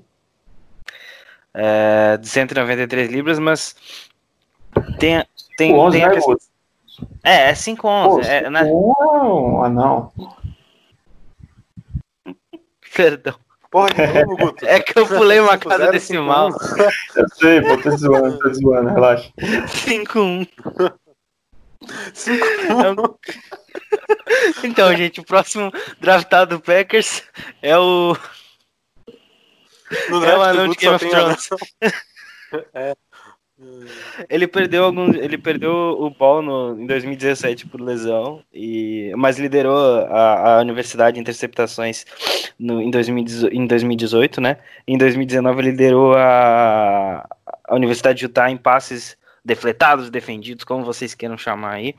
Ele é realmente um cara bem parecido aí com, com o Josh Jackson, um cara mais, mais ball hawking, como a, como a gente pode dizer assim. E outro cara que eu acho interessante é o Jeff Gladney, de TCU. Eu acho ele muito superior ao Christian Fulton, mas o Christian Fulton tem o tal do pedigree, né, LSU. O Jeff Gladney é um cara bem explosivo, bem veloz, é 5'10", esse também é mais baixo, mas é outro cara interessante também, que eu gosto muito, e porém vem de uma universidade um pouquinho menor, É, eu, Mas- tenho, eu tenho medo, eu tenho medo de corner de universidade pequena, tá? Eu tenho um medo absurdo. Desde da vinda de Quinton Rollins e Demarius Randall. É, tem mais uma red flag em questão do, do, do Jeff Gladney. Ele teve a ele teve é, lesão de ACL lá em 2000 e 2015. Ele tem- já é um cara mais velho, ele tem 23 para 24 anos. E são esses nomezinhos assim de É. segundo round. Cara, eu- Ah, Vou, vou, vou adentrar aqui no, no assunto corner e vou traçar até um paralelo interessante dessa classe de cornerback com a classe de wide receivers. Eles têm uma similaridade grande num sentido. Primeiro que essa classe de cornerback ela é boa, só para deixar claro, ela tem profundidade legal, tem bons nomes e é infinitamente melhor do que a do ano passado, por exemplo, que era bem, bem mais fraca. É, o paralelo que eu queria traçar é o seguinte: a gente tem ali dois nomes bem definidos, né? Na, na, na frente, o Okuda e CJ Henderson, né? Parece que são fundamentais, mas CJ Henderson realmente eu também gosto muito, é um bom jogador e se estabilizou ali como uma escolha top 20, falam até de top 15, mas enfim, vamos aguardar. E aí depois Já vai disso, ser no top 10. né? Exato. E aí depois disso, depois desses caras, assim, dos dois, a gente tem uma lista, assim, de uns, sei lá, sete, É. oito nomes que, que tem condições, devem estar saindo, tá, dos dois primeiros dias de, de draft, e tem condições, assim, de, sei lá, o seu terceiro ou o terceiro de um time, seu sexto, sétimo de outro, e por aí vai, entendeu? Então, assim, pode acontecer muita coisa, é, se tratando de, de cornerback nesse próximo draft, assim, de cara tá saindo na primeira rodada ou final de segunda e ter uma avaliação parecida. Isso mostra que a classe é boa e que a classe tem profundidade. Dito isso, nossa situação de, de, de corner é, não sei se é tão tranquilo assim. É, é, o Sullivan é uma ótima surpresa, assim, né? A gente catou ele lá do, do Eagles, né? Tinha sido dispensado lá, tinha jogado o primeiro ano dele como André Free lá no Eagles e depois foi dispensado. E é um cara que mostrou potencial, bons flashes, né? No níquel, para atuando até como safety também, mas é um cara que mostrou que a gente pode, né, dar uma, dar uma amostragem maior da chance. E assim, a gente tem o Jair, que é uma unanimidade, não precisa nem estar tá, tá discorrendo muito sobre ele, e tem o Kev King, que aí o Kev King é a questão, que é a questão, eu diria, de cornerback no momento do, do, do Packers, porque assim, ano de contrato, a gente tem a expectativa e, que, que ele realmente queira, né, ser pago e com isso consiga desempenhar, só que assim, Kevin King tem um problema crônico de lesões, né, que é uma infelicidade, e que não dá para falar que o Packers não sabia, né, a gente já draftou ele sabendo que ele tinha um problema no ombro, né, que, que requeria até cirurgia, e ele desenvolveu outras e outras lesões, e vai, muitos problemas musculares, enfim, infinidade de problemas, é um cara que não conseguia ficar no campo. Ano passado, né, conseguiu jogar finalmente, teve uma boa temporada, a gente pôde ver um pouco do, do Kevin King lá de Washington, né, de quando foi draftado. Só que eu não consigo ter confiança ainda, né? Não consigo ter confiança de que ele vai ficar saudável e produzir. A gente espera muito que sim. E se ele conseguir isso, vai demandar uma renovação de contrato. E cornerback no mercado a gente sabe que não é barato. E é um cara novo, um cara jovem que vai estar com a oportunidade de, de conseguir o primeiro contrato grande da vida. E eu costumo falar que draft a gente não, não normalmente a gente não pega não tô falando das rodadas iniciais, no geral, assim, a gente não pega para o cara jogar no, no, primeiro ano, ou que a necessidade seja do primeiro ano, mas no ano seguinte. Eu, eu não duvido de, de Green Bay estar de olho já nessa situação e de ficar bem esperto com relação a cornerbacks, assim, e já no segundo dia, de repente. Eu não queria no primeiro de jeito nenhum, né? A pick de ser o cornerback seria um tanto quanto frustrante para todos nós, eu tenho certeza disso. Mas acho que no segundo dia eu não duvido do Packers já estar tá bem é, interessado em, em, pegar algum cornerback. A, questão do Josh Jackson é complicada, como você falou, acho que a gente deveria e tem que fazer isso, né? De tentar encontrar o lugar para ele. Ele está sofrendo por uma questão de, de, esquema, né? Mas isso o Packers também sabia, né? Em Iowa ele era um ball hawk, todas as características dele é, é, principais eram maximizadas pelo esquema de zona, né, que a gente sabe que é muito mais usado no college e, e Iowa joga muito assim. E o Packers não joga assim, não joga assim o tempo todo, né, é até minoria a quantidade de snaps é, em zona. E ele tem sofrido muito a questão da fisicalidade do jogo, a questão da competição. E então, assim, cara, é, hipoteticamente falando, Kevin King se machuca na semana 3, o que não é algo absurdo de falar. Quem joga para quem entra para ser o outside? Há uma lacuna, tá entendendo? O Tiano Sullivan, eu não vejo ele como um outside corner para você jogar ali e confiar. O Josh Jackson tá tendo toda essa dificuldade. Quem joga? Então, assim, é, é algo para a gente pensar. Você tem, assim, é, você tem ainda no, no no deve tem o Kadar Roman, que mostrou muito pouco ano passado. É... Mas sendo, sendo, sincero, eu acho que a Shannon Sullivan é Pois é. Pois ah, é, a gente tem o Kadar Roman e. Não, mas, mas, mas entenda, é uma situação confortável um time ter um primeiro reserva no outside sendo Shannon Sullivan. Entendeu? Não é, é, Eu concordo com você. Eu acho que uma, trazer um corner esse ano é principalmente para deixar claro pro King que, assim, independente do que ele faça, Green Bay não está disposto a pagar muito. Né? Ele pode ser o melhor corner da liga esse ano. O Green Bay não vai renovar, é, não vai colocar dinheiro nele, porque eu acho que é muito claro pra gente que o Jair Alexander é muito mais corner do que ele. E Green Bay não vai aguentar pagar dois corners, é, é, pagar 12 milhões em, dois, em, em cada corner de jeito nenhum. E o foco vai ser o Diri, obviamente. E daí a importância de você ter um cara Trazer um corner, não, perfeito. para ser o complemento e poder jogar do outro lado quando já Alexander demandar a renovação. É, é, é justamente esse o ponto mesmo. Assim, eu, eu acho o Tiana Sullivan valioso, é, eu acho ele um bom jogador, eu só não o vejo como um, um shutdown corner, um outside corner de assim confiável. Acho que ele no Nickel tem feito um trabalho muito bom, acho que até por isso o Packers ainda não renovou e nem sei se vai renovar com o Tramon Williams. E, e, então, assim, eu não duvido, eu ficaria bem atento à situação de corner nesse draft, e é um draft que tem uma profundidade interessante, assim, para o Packers atacar. Mas, mas quais são esses nomes, então, Ricardo? Já que tu estás falando dessa profundidade, quem é que a gente pode é, atacar em segundo dia ou começo de terceiro? Porque eu acho que a situação do corner, se a gente for pensar direitinho, o Green Bay deve, nas três primeiras escolhas, o Green Bay deve optar por uh, wide receiver, talvez até dois, né? E a outra fica entre OL e DL, mais ou menos a escolha. O corner seria para uma quarta, uma, uma, quarta rodada, né? Ou alguém que caiu bastante para a gente pegar numa, numa terceira rodada.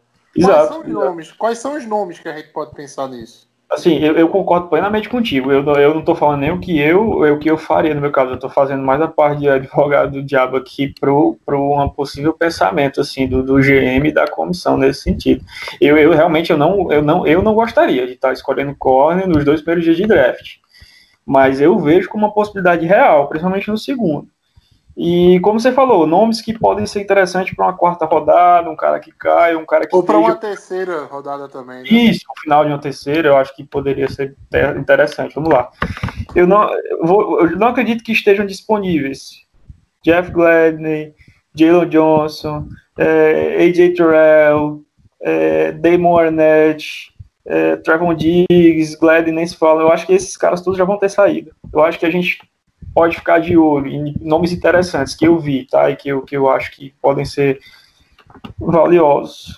Cameron Dentler, Mississippi State, cornerback.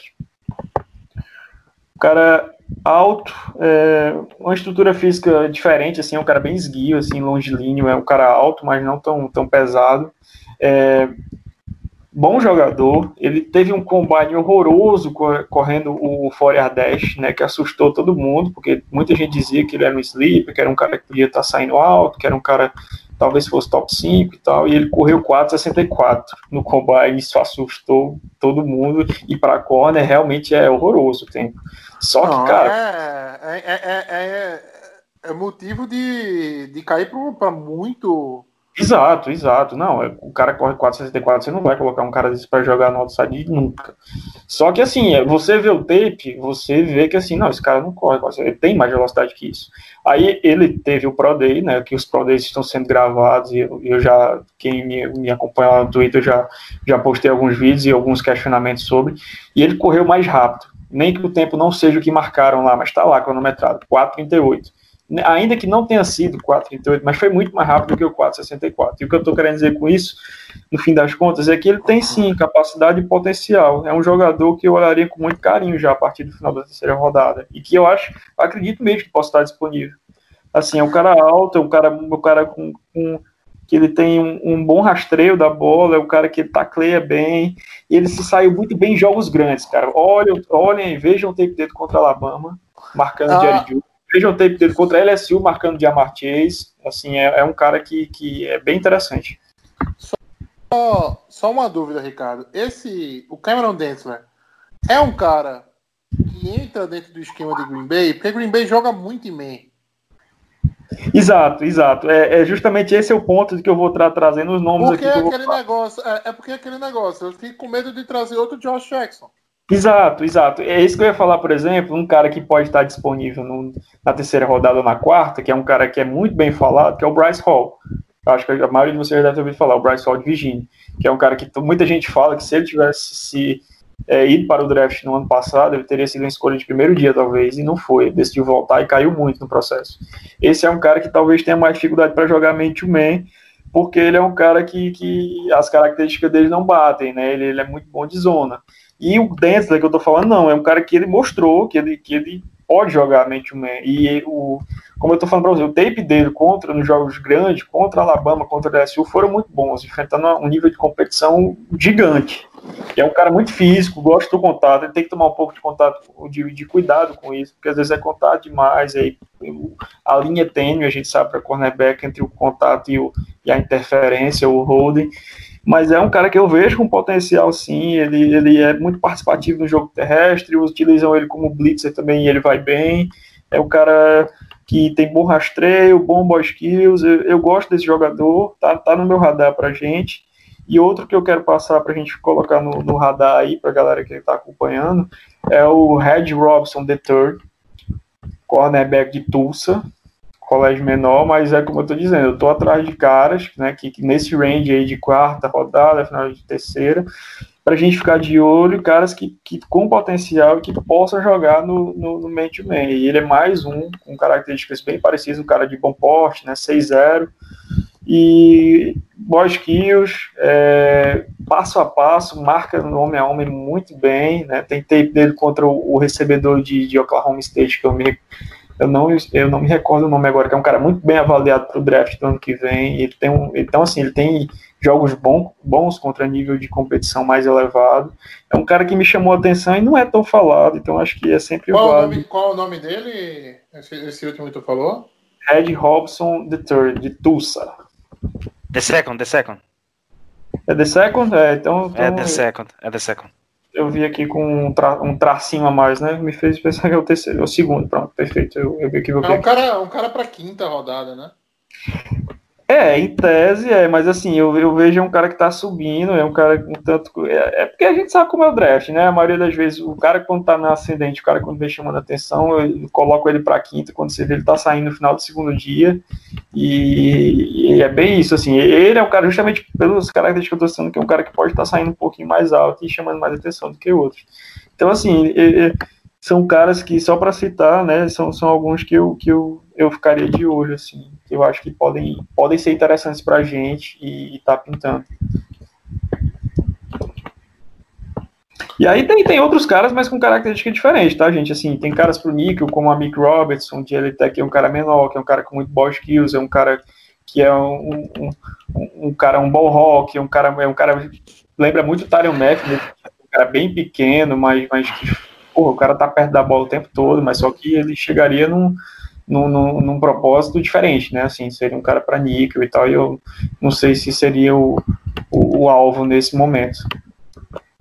Mas o dos nomes que eu citei, assim, do, daquele da galera, qualquer um caindo, qualquer um não, né? Mas alguns nomes específicos desse caindo, como o Jeff Glad, que o próprio Packers entrevistou virtualmente, ou o Jalen Johnson, que o Guto citou, são nomes muito interessantes, que eventualmente na queda eu acho que, que valeria a pena, sim, disparar o gatilho.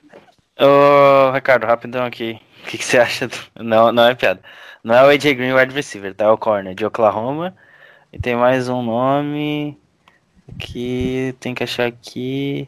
Uh, Lamar Jackson, de Nebraska. São dois caras que o nome chama atenção, né? É porque são. Já tem NFL, né? tem homônimos já famosos. Cara, vamos lá. O, eu vou ser bem sério contigo. O Lamar Jackson lá de Nebraska, não vi nada. Não vi nada, então prefiro não opinar. O, o, agora sim, é um cara interessante você pegar a estrutura, a composição física dele, né? Um cara alto e tal, chama atenção. E é, e é prospecto de final de draft, né? O, o AJ Green de Oklahoma State também é um cara mais alto, né? E eu gostei do que eu vi, só que assim como o Dentzler, eu me assustei com, com o Fourier Dash dele, né, que foi 4,62. Só que ele já é um cara que eu realmente eu tinha uma red flag nessa velocidade profunda. Eu já não achava que ele fosse ser tão rápido assim. E diferentemente do Dentzler, eu não vi nada que me provasse o contrário até agora, né? Então, assim, eu fiquei com essa red flag, embora seja um cara até uma apostinha válida, assim, para terceiro dia, final, bem final de round mesmo, final de draft. Ah, é, no. Eu tava dando uma olhadinha aqui no, no Cameron, exatamente no vídeo que você falou, né? No Dentler contra Alabama. Né? O. Eu tô esperando aparecer, acontecer alguma coisa boa aqui pra ele. Até agora. Não, é, é, assim, o que dá para tirar do tape de bom, primeiro é que não, não são jogadas assim muitas bolas na direção dele e a capacidade dele e de até acompanhar, quando, mesmo quando a jogada não é o alvo, e quando ele não é alvo, a capacidade de acompanhar o homem a homem e de leitura, de que ele é muito cara de quebra de rota, assim, ele tá sempre de olho e, e tentar quebrar a rota para fazer a jogada. Assim, jogadas de impacto, talvez o tape dele de LSU contra o Jamar Chase, que provavelmente vai É, ser o wide receiver 1 em Na verdade, 2021. é. Na É um verdade, tape eu- até mais. Esse mais vídeo aqui tá valendo muito mais, viu? Se, tá valendo muito mais pra eu invejar quem vai pegar o Jerry Judy, viu? Inclusive, você pode ver, eu acho que tem uma recepção de, de, de cima dele, que é justamente ele que dá o teco. E nem, nem, nem é uma marcação mesmo, assim, é uma zona e o Denzel sai da, da jogada e dá um teco no Jude, assim. Mas, é, cara, é assim, no, esses dois jogos maiores, como eu citei, o de Alabama e o de LSU, principalmente em duelos diretos contra o Jamar Chase, ele foi muito bem. Não, é, ele, ele, ele, mostra, ele, ele mostra ter consistência, realmente.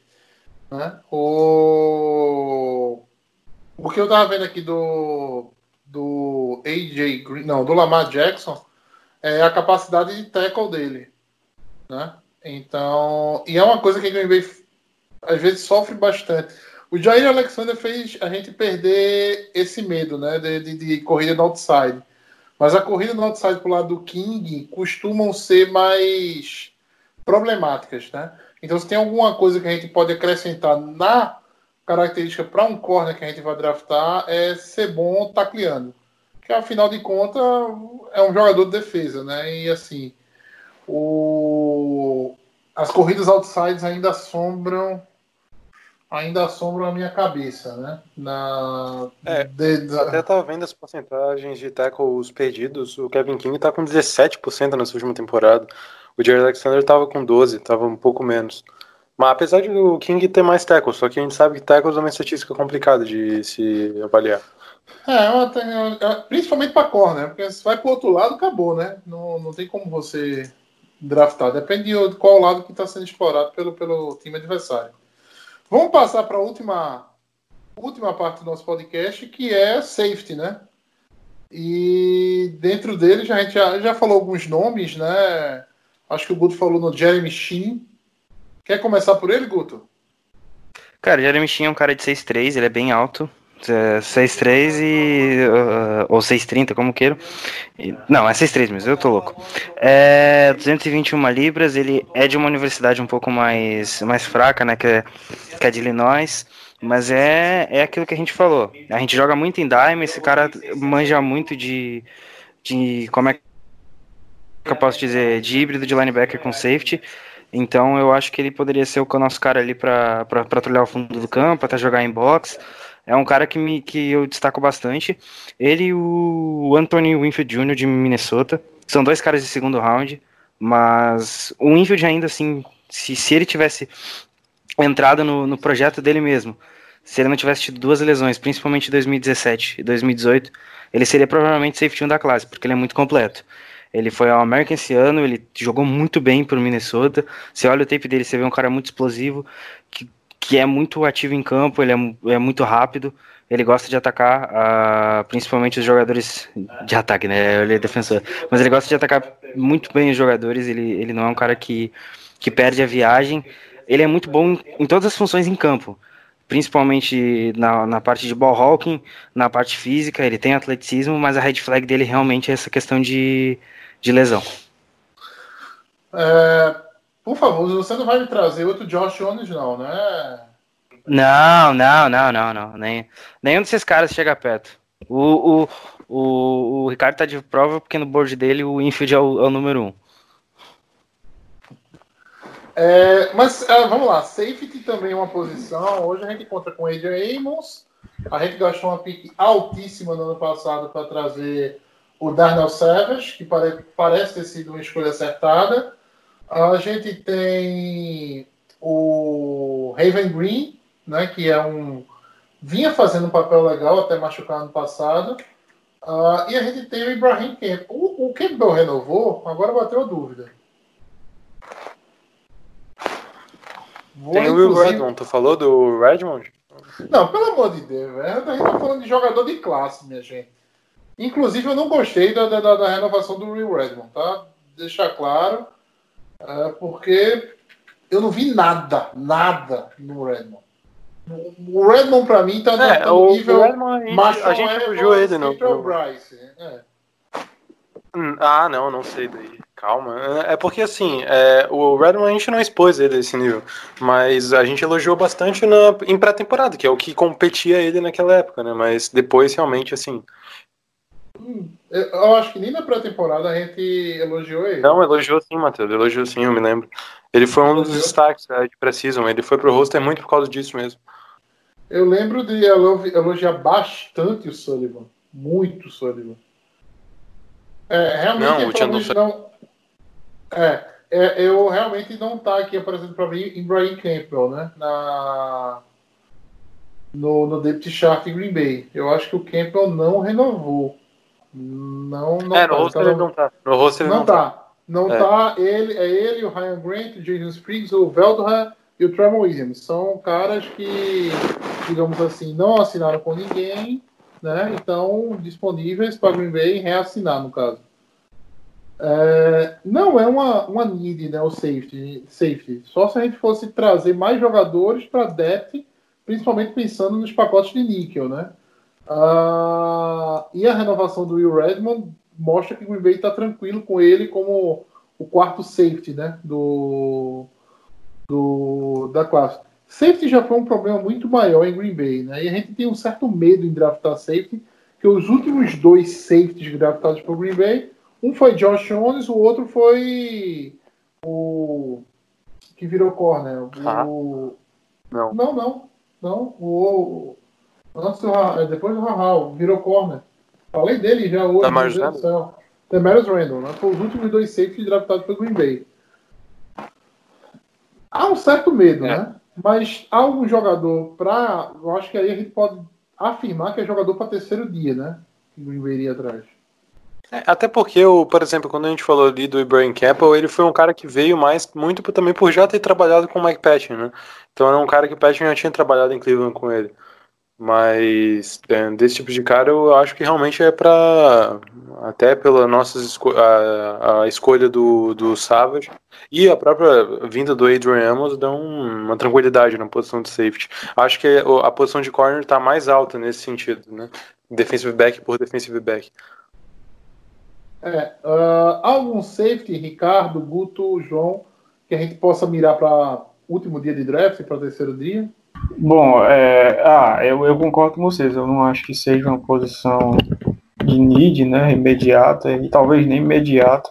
Acho que só se a gente pensar realmente no upgrade, né, para certas funções e tiver uma oportunidade, é, o Gatecunst ou a, a comissão e scouts avaliarem que, que é o BPA e atacarem algum jogador naquele momento, né? Não, não. Mas eu, sinceramente, eu não, não creio que isso possa acontecer, não a nível de primeira escolha, no, mas sinceramente no resto não, não duvidaria.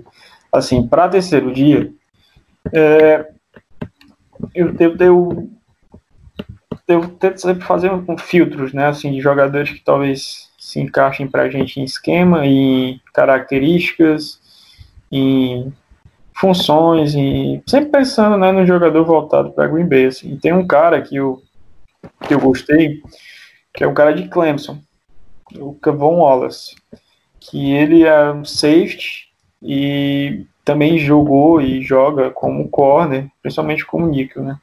É um cara bem versátil na, na secundária, né? É um defensive back mesmo, assim, que como o Packers tem valorado esses jogadores, assim, nos últimos anos. Né? Mike Patton gosta de trabalhar. Então eu acho que é um cara interessante para ficar de olho. É, que é o cara que chama muita atenção o comportamento dele, é um cara muito ativo, demonstra muita coragem dentro de campo. É... Mas que muito. ele, chega no, ele chega no terceiro dia? Eu, Chega. eu, eu acho que eu acredito que chega no terceiro dia. Chega sim. assim. E, e eu vejo como um jogador interessante, assim, para o esquema. É um cara com habilidades atléticas também evidentes, fez um baita combine. E, e ele, essa versatilidade dele é uma coisa que, que pode ser um diferencial, assim, porque ele alinha também, até às vezes como linebacker, é um cara que explode backfield constantemente. E é um cara muito decente na cobertura, né? Até porque é um safety, ele tem, como safety, ele tem que fazer isso. E, então, assim, é um cara que eu, que eu ficaria com radar e com, veria com bons, olhos, né, para chegar em, em Green Bay. E ele tem um cabelinho do Texugo do Mel, tá? É, algum outro nome, minha gente, na classe de safety para terceiro dia? Porque na questão do primeiro dia, eu acho que a gente já falou bastante do. O, acho que o, o principal nome, no caso, é o Xavier McKinney. Fazer aquela pergunta, né? Se o McKinney chega na 30, vocês pegam, minha gente? Eu não pegaria porque nenhum dos safeties é escolha de primeiro round, são todas escolhas de segundo round para baixo. Mas eu ainda prefiro o Grandel. Se tiver Grandelpt e McKinney, ah, escolhe um safety, Grandelpt ou McKinney, os dois estarão disponíveis na 30. Para mim, o Delpt. Eu acho que o McKinney, se... não que o McKinney seja ruim, mas o McKinney se faz muito por questões de Alabama e tudo mais. É, eu, eu também não pegaria safety na 30, assim, eu não vejo jogadores com, com, com nota e nível de primeiro dia, como o próprio Good já disse, o Anthony Winfield, para mim, é o número um da classe, seria o único que eu, eu veria como de primeira rodada, mas ele tem red flags e lesões, e isso deve pesar e fazer cair, mas é um potencial playmaker, assim, se você parar para assistir um tape dele, você percebe nitidamente que ele é, um, é ou vai ser um jogador de NFL, é um cara que a cada snap ele faz questão de, de que sua presença seja notada. E seria o único cara que, que eu gastaria, mas como eu tô dizendo, tem red flags, eu não acredito que, que os GMs em geral poderiam fazer isso. E é, Xavier McKinney, Grant Delpt, e o próprio Shin, assim, na primeira rodada eu acho cedo demais e não, não demandaria draft capital neles. Ok, pessoal. Eu acho que com, com isso a gente encerra a avaliação do- dos, dos jogadores de defesa né, nesse, nesse podcast. Então, para a gente finalizar, para dizer que a gente não, não fez, né? Vamos fazer o, o, o mock draft de Green Bay para só para a gente deixar registrado aqui, brincar um pouquinho com as escolhas que a gente escolheria. Como estamos em quatro hoje, eh, Green Bay tem tem, tem escolha nas, nas, nas quatro, na- nas, sete rodadas. E qu- qu- quais são as compensatórias, as compensatórias da gente, Guto? Tu tem ela aí fácil? Cara, não lembro. Eu não sei. Eu acho que a gente tem uma no quinto round. Eu sei que a gente tem duas seguidas, a 208 e a 209. Nós temos, nós temos uma em cada rodada até a quinta, e aí na sexta nós temos três escolhas e duas na sétima. Perfeito. Então vamos, para a gente não continuar em números pares, né? Então vamos colocar, vamos cada um fazer duas picks de Green Bay, tá? Como o Ricardo, digamos assim, é a opinião mais especializada em draft, no caso, eu vou deixar o- as últimas picks para as picks ah, de quarta e de oitava para você, então, tá ok, Ricardo? Tranquilo, vamos tentar Tranquilo. maximizar aí, tranquilo. Guto e João, vocês querem de, de segunda e de, de, de segunda e de quinta? Não, de segunda e de sexta? Ou de é, segunda e de sétima? De terça e de sétima? Hum. E aí, Igor? Pode, pode escolher, cara. Não tem problema nenhum. Não, não, não, não. Escolhe tu, escolhe tu. Tá, eu faço de segunda e de sétima aí. Segunda e sétima, então, João, terceira e sexta. E eu vou fazer de primeira e quinta, então, tá ok? Tá Vou me dar esse direito de, de fazer a primeira, a primeira escolha. Só pra- Só para atrapalhar mesmo. Lá vai ele pegar um wide receiver. Não, eu vou pegar, eu acho que eu vou pegar o Jonathan Taylor. Nem por um caralho. Eu pego um running back na primeira escolha. Vai ter treta já já, então. Perfeito, vamos lá. É, para dar. Eu vou, eu vou ser bem bonzinho nessa, nessa minha escolha aqui, tá? Ah, até para dar o- a, a possibilidade, no caso de vocês é, poderem brincar com, com os wide receivers que vem por aí, tá? Eu não vou usar a minha, a, a minha escolha, que seria pegar o Jalen Rigor na primeira escolha, tá? Não vou botar o Jalen Rigor, deixa eu pensar aqui no, no outro nome. Ah, na 30, Green Bay pega.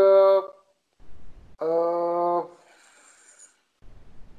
putz, ele cai, tá? E Green Bay pega Javon Quinlaw. Inside defensive line, no caso. Não, mas, mas tem jogadores pra lá. Não, Pô, deixa eu trocar aqui. Isso não vai Ah. acontecer no dia. Vamos lá. Perfeito. Vamos lá. Green Bay pega na É. 30, então. ah, o outside. No offensive tackle, ah, Josh Jones. Vamos lá. Para a segunda rodada, quem ficou com o Guto, né? Isso. Deixei o wide receiver para você, tá? É, só que eu não sei se eu pego o wide receiver agora, porque, eu porque tem um, um sleeper aí que eu sei que o Ricardo vai atrás no final, né? Mas eu vou de wide receiver. Eu vou de Michael Pittman Jr. USC. E vamos que vamos. É, eu não devia ter deixado o wide receiver para ele, mas tudo bem. Ah, João, terceira rodada. Cara, ai, velho. ah, eu falei muito do Duvernay no, no, no podcast passado. E eu sei que ele pode acabar caindo mais, cara. Mas, ah, a terceira rodada talvez seja complicado. É Rich. Ele vai pra É. uma quarta, quinta. Hum, Eu iria do. Assim, não quero dar opinião alheia, longe disso. Mas eu iria do, do Gator aí. E tem o Van Jefferson também. Deixa o cara falar, deixa o cara falar. Fica quieto. cara, porra, vai se ferrar. Cara, mock draft é um negócio que na hora é mais complicado, velho. A gente Tô- tá. sabe, a gente só quer um nome, João. Vamos lá. Tá. Se o mock é complicado, imagina o próprio draft, hein? Pois é. Não, é. Ah, cara. Tu pegou o Josh Jones, né, Matheus? Por que tu fez isso, cara? É... Daí Pra depois wide receiver pra você, viu? pegou o Pittman. Cara, eu vou, eu vou pegar o Duvernay, foda-se. Eu gosto dele. Na terceira, né? Nossa, que Terceira, Rich, João. velho. Nossa. Que rich. Deixava pro Ricardo, então. Rich, Ele tinha ah, feito uma para, escolha Não, não, pelo amor de Deus. tesão, Alguém, alguém, alguém derruba o João da live, pelo, da, da, da- do podcast, pelo amor de Deus. Foi da terceira Não, eu vou do de wide Dublin mesmo? receiver. Eu vou pegar o wide receiver, eu vou pegar ele mesmo. Nossa. É porque, é porque olhando assim, cara, tipo, eu, eu- Quer eu trocar, acho. João? Quer fazer segunda, eu faço terceira, não tem problema. Não, porque na segunda, assim, no final da segunda, quem que tu vai pegaria de wide receiver ali? O Van Pittman? Jefferson. Jan Jefferson. Talvez o T. Higgins caia até lá. Cara, mas, tipo, a, nossa, a, nossa, a nossa terceira é o que? A 90 e. 4. 94. 90. Cara, eu vou te falar que eu acho que já vão estar por ali já começando a, a querer apertar o gatilho nele, nele mesmo, assim. Sendo É, velho, eu não entendo. É. porque eu, eu queria trazer ele como um wide receiver, o Guto Nossa. já tá trazendo um cara de mais de 1,90. né, Não, mas a gente tá trazendo um- dois wide receivers que são wide receivers de posse. De- não, não de posse, mas assim, que eles não perdem a bola fácil. Tá, tá, beleza, beleza, eu entendo. Tá, mas eu vou tra... eu pego o Duvernay. não, a escolha é boa, a escolha não é ruim, não. Pega o Duvernay. E fechou o wide receiver daí, por enquanto, aqui no, no coisa. né? Ok. é, Na quarta escolha, então, fica contigo, Ricardo. Vamos lá, quarta rodada, escolha número 136. A gente já na boa já pegou um offensive tackle, já pegou dois wide receivers. Então, assim, eu me vejo quase que numa obrigação de buscar alguém para defesa. E imaginando um cenário aqui de sem trocas, né? Obviamente, quarta rodada, escolha 136. Deixa eu ver quem pode estar disponível aqui. Hum,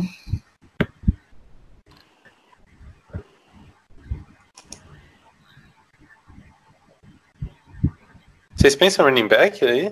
Ou não? Hum, muito cedo, eu Um acho. cara mais versátil. cara, eu vou. Não, running back mais embaixo. Será que o Densley não entra aí, não? Pois é, eu acho que se, se, sem um, um trade-up, eu não sei se o Densler vai estar disponível aqui, porque a nossa quarta é no final, né? Aí eu, eu penso É, sempre assim, aí eu não. Porque, tipo, é, a avaliação do, Den, do tá ali em terceira, terceira rodada, tal, é um cara que eu não sei se poderia estar disponível. Então, deixa eu pensar aqui, cara. Cara, se a quarta rodada pra ele tá complicada assim, eu tô com medo da minha quinta rodada. Cara, não, é porque, assim, é porque assim, é pelas, é pelas posições que vocês atacaram, entendeu? Por exemplo, na quarta rodada eu tenho um, um offensive tackle que eu acho o range perfeito pra ele, que é o Jack Briscoe. Só que assim, já tendo pegado o Josh Jones, eu não, não veria assim, com tanta necessidade de, de ir no Exa- Briscoe. exatamente. E assim, do mesmo jeito, Seria perfeito. Do eu tentei jeito, facilitar, acho que eu dificultei, né? do mesmo jeito o wide receiver, assim, não, mas de boa, pô, o George Jones é um ótimo valor também, acho. Mas assim, o wide receiver, na quarta, acho que tem alguns que, que também podem estar por ali, mas já tendo atacado dois, assim, eu vejo na posição, na situação da gente buscar um defensive lineman ou um, um linebacker, né? E assim, linebacker eu acho que a maioria já vai ter. Já começando a sair, assim, do, do- da metade da segunda e até o final da terceira, acho que vai ser chamado muita gente. Então não sei se alguém ainda estaria disponível do- do- do- dos que eu acho que compensaria. Então, deixa eu pensar aqui só um pouquinho, galera. Um pouquinho de criatividade aqui para essa escolha. Mas é bom esses cenários assim, porque dificulta, né? A gente imagina, porque a gente tem que ter na mente que a gente se apaixona por um monte de jogador que vai ser uma coisa desesperadora no segundo dia de draft, porque a gente vai ver esses caras passando na nossa frente todos esses caras vão saindo, assim, na segunda rodada, início de terceira, e a gente escolhendo nos finais do round, assim, só, só vendo essa, de, essa debandada, assim, de valor, e a gente, porra, como eu gostava. Não, exatamente, porque o, o Ricardo até falou ali, pô, pegar o Dublin no final da terceira rodada, mas cara, se tu deixar até ele chegar no, no, no último da quarta, sim, vários mocks eu já vi ele saindo no meio da quarta rodada, ali por aí. Então, é, seria um cara que tu teria uma paixão nele e o cara vai lá e passa. Então, assim, Assim, para ser uma escolha diferente, eu vou do, do vou Wallace, de Clemson, que eu falei, eu acho que aqui na quarta ele pode estar disponível. Kevin. Wallace, safety, então a gente Safety tem um, barra corner. A gente tem um, a gente tem um, um tackle, dois wide receivers, um, um safety, né? E agora Isso. voltou para mim, né? Na, na, na quinta, né? Ah, E vocês querem me fuder, velho. Eu pensei que ia voltar pelo menos um wide receiver para mim. Eu pensei Pô, no aí eu escolhi- é, eu pensei no Duvernay na, na, na, na quinta, né? Mas vamos lá, é, até para ter uma. Eu queria ter um pouquinho mais de, de conhecimento na, na classe de running back, porque eu acho que aí já seria o lugar de trazer um running back, né? é, eu pegaria Ah. aí o Antônio Gibson. Eu gostaria de um cara desse assim aí. Mas daí o pique é do senhor. Antônio Gibson. É. Ele, até comentei É, ele. lista de wide receiver com running É, back. Ah, ele- mas é um cara meio versátil. Vocês acham, vocês acham que ele chega na quinta? Não, eu não É. sei. Eu não sei se chega. Eu não sei se É, chega. muita mas- gente fala dele, vai ser. inclusive na terceira rodada, mas não dá pra saber. Ah, eu vou no, no, no- E eu acho que talvez seja um fit interessante por ser um cara mais, mais pesado para a posição de running back, que é o AJ Dillon, de Boston College. Talvez seja um, um tipo de running back que a gente não tem. Ok? Vamos para o próximo. Vamos para. Deixa algum comentário?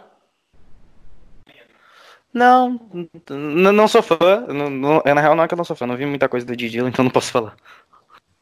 É, ele pesa 250 libras, entendeu? É, é 6'0". praticamente um fullback, assim, é um cara mais parrudo, mas ele tem uma agilidade, assim, um pouco maior do que dos fullbacks tradicionais. Pensando no, no trio de running backs que a gente tem, entendeu? Talvez ele seja um perfil diferente, né? Do. Do. Tanto do Jamal como do. Como também do, do, do Aaron Jones. Um cara mais pesado, né? Que hora ou outra a gente vai precisar desse cara, de, de um cara mais tratorzão mesmo para poder levar. É, próximo. a gente vai agora para sexta rodada, né? E volta para o Guto. Não era João, não? Tá, beleza. João, Vamos ver. se- o, É João, não. Fica, o João fica com outra sexta e o, e o Ricardo fecha com a sétima. Ah, pode crer. Sexta rodada. Acho que eu vou dar um. eu Vou de Tyrande. Fazer uma, uma brincadeirinha aqui, quem sabe? Ah, não é ele não. Quem sabe? Quem que você acha que é? Tadeus Moss, LSU. É, o- é É. feed- é a hora ideal pra pegar ele, seria aqui.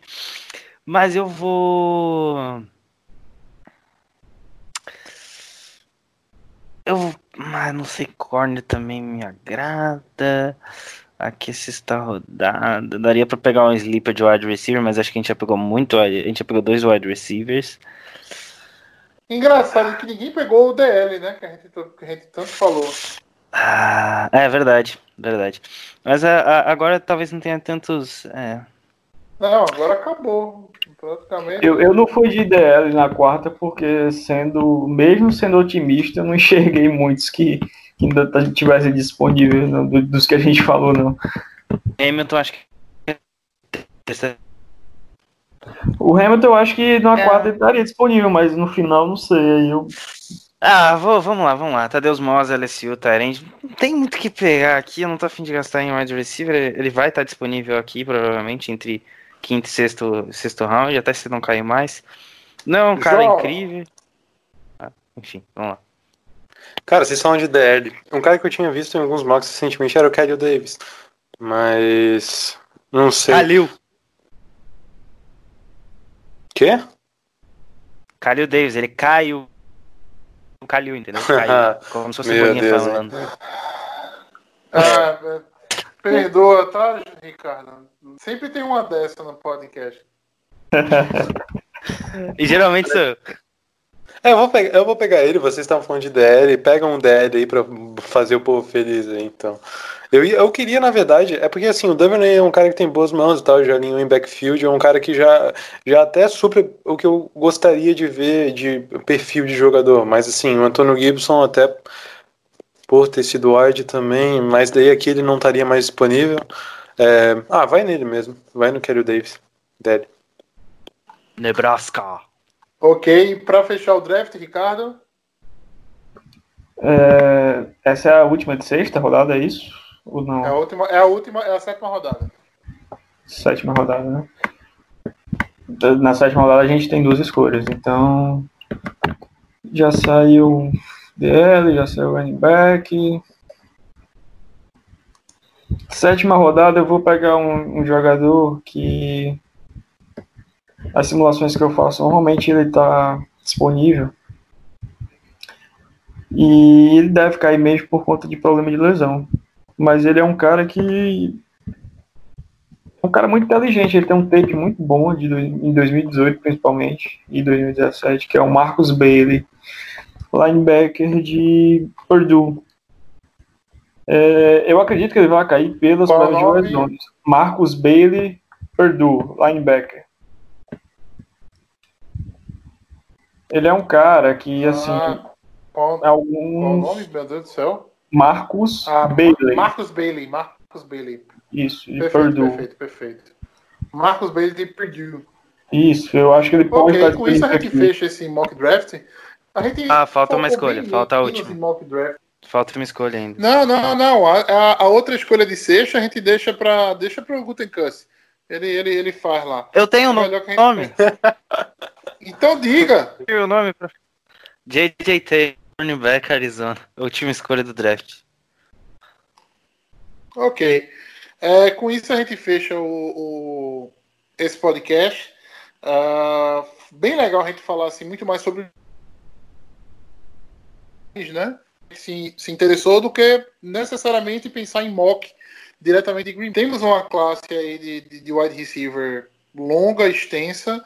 Vai ser muito interessante ver como o Green Bay vai lidar com isso, se vai atacar cedo, se vai segurar, qua- quais são as opções que o Green Bay vai utilizar para como estratégia de como estratégia de draft E é isso, pessoal. Uh, vou passar a palavra para vocês para que vocês possam se despedir e a gente encerrar esse podcast é, que eu espero sinceramente que seja aí aproveitado pelo pessoal nesse momento que está bem complicado no Brasil, está bem complicado todo mundo isolado em casa.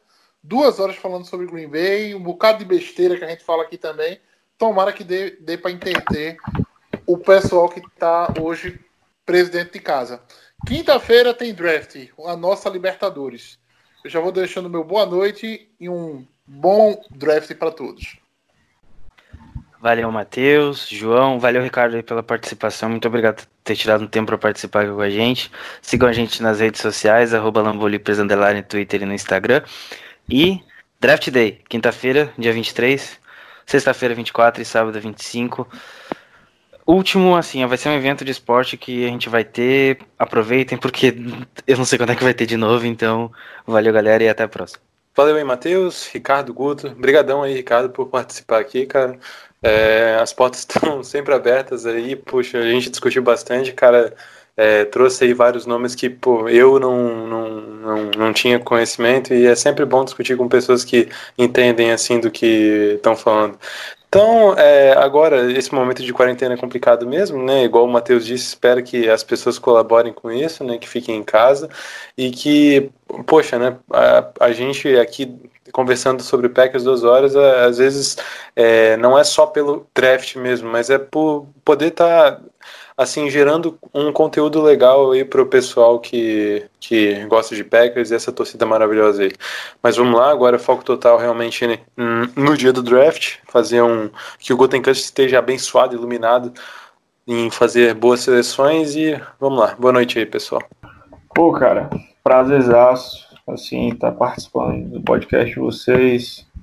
É, obrigado pelo convite, Guto, João Matheus, pela receptividade, pela nossa conversa. Como vocês falaram, a gente atravessa um momento complicado, né? E, e assim, a gente tem a, ter a oportunidade de estar levando um conteúdo legal que, que te faça distrair, é, respirar outros ares, e, enfim, tirar um pouco da cabeça dos problemas do, do, do dia a dia, né, que não, tão, não tem sido fácil. Então, assim, é sempre legal e estar tá falando de Packers para mim é sempre um prazer. Quando precisarem e eu puder, estou às ordens, estou à disposição. E vamos, vamos pro draft, assim, para mim é um dos melhores momentos do, do ano, assim, são, é quase que um Natal, assim, para mim eu, eu vivo o processo bem intensamente na medida do que o tempo me permite e é possível. E vamos lá, acompanhem, tem uma semaninha aí, estudem, vejam algumas coisas, jogadores. É, o draft é mais legal quando a gente a gente acompanha, a gente sabe o que está acontecendo, a gente conhece um pouco mais, então ainda tem um, tempinho para você se informar mais, escutando a gente, olhando os jogadores e tal, enfim. Vamos embora para o draft e grande abraço a todos. É isso, pessoal. É, ficamos por aqui com mais esse podcast do seu Lambo Leapers Podcast.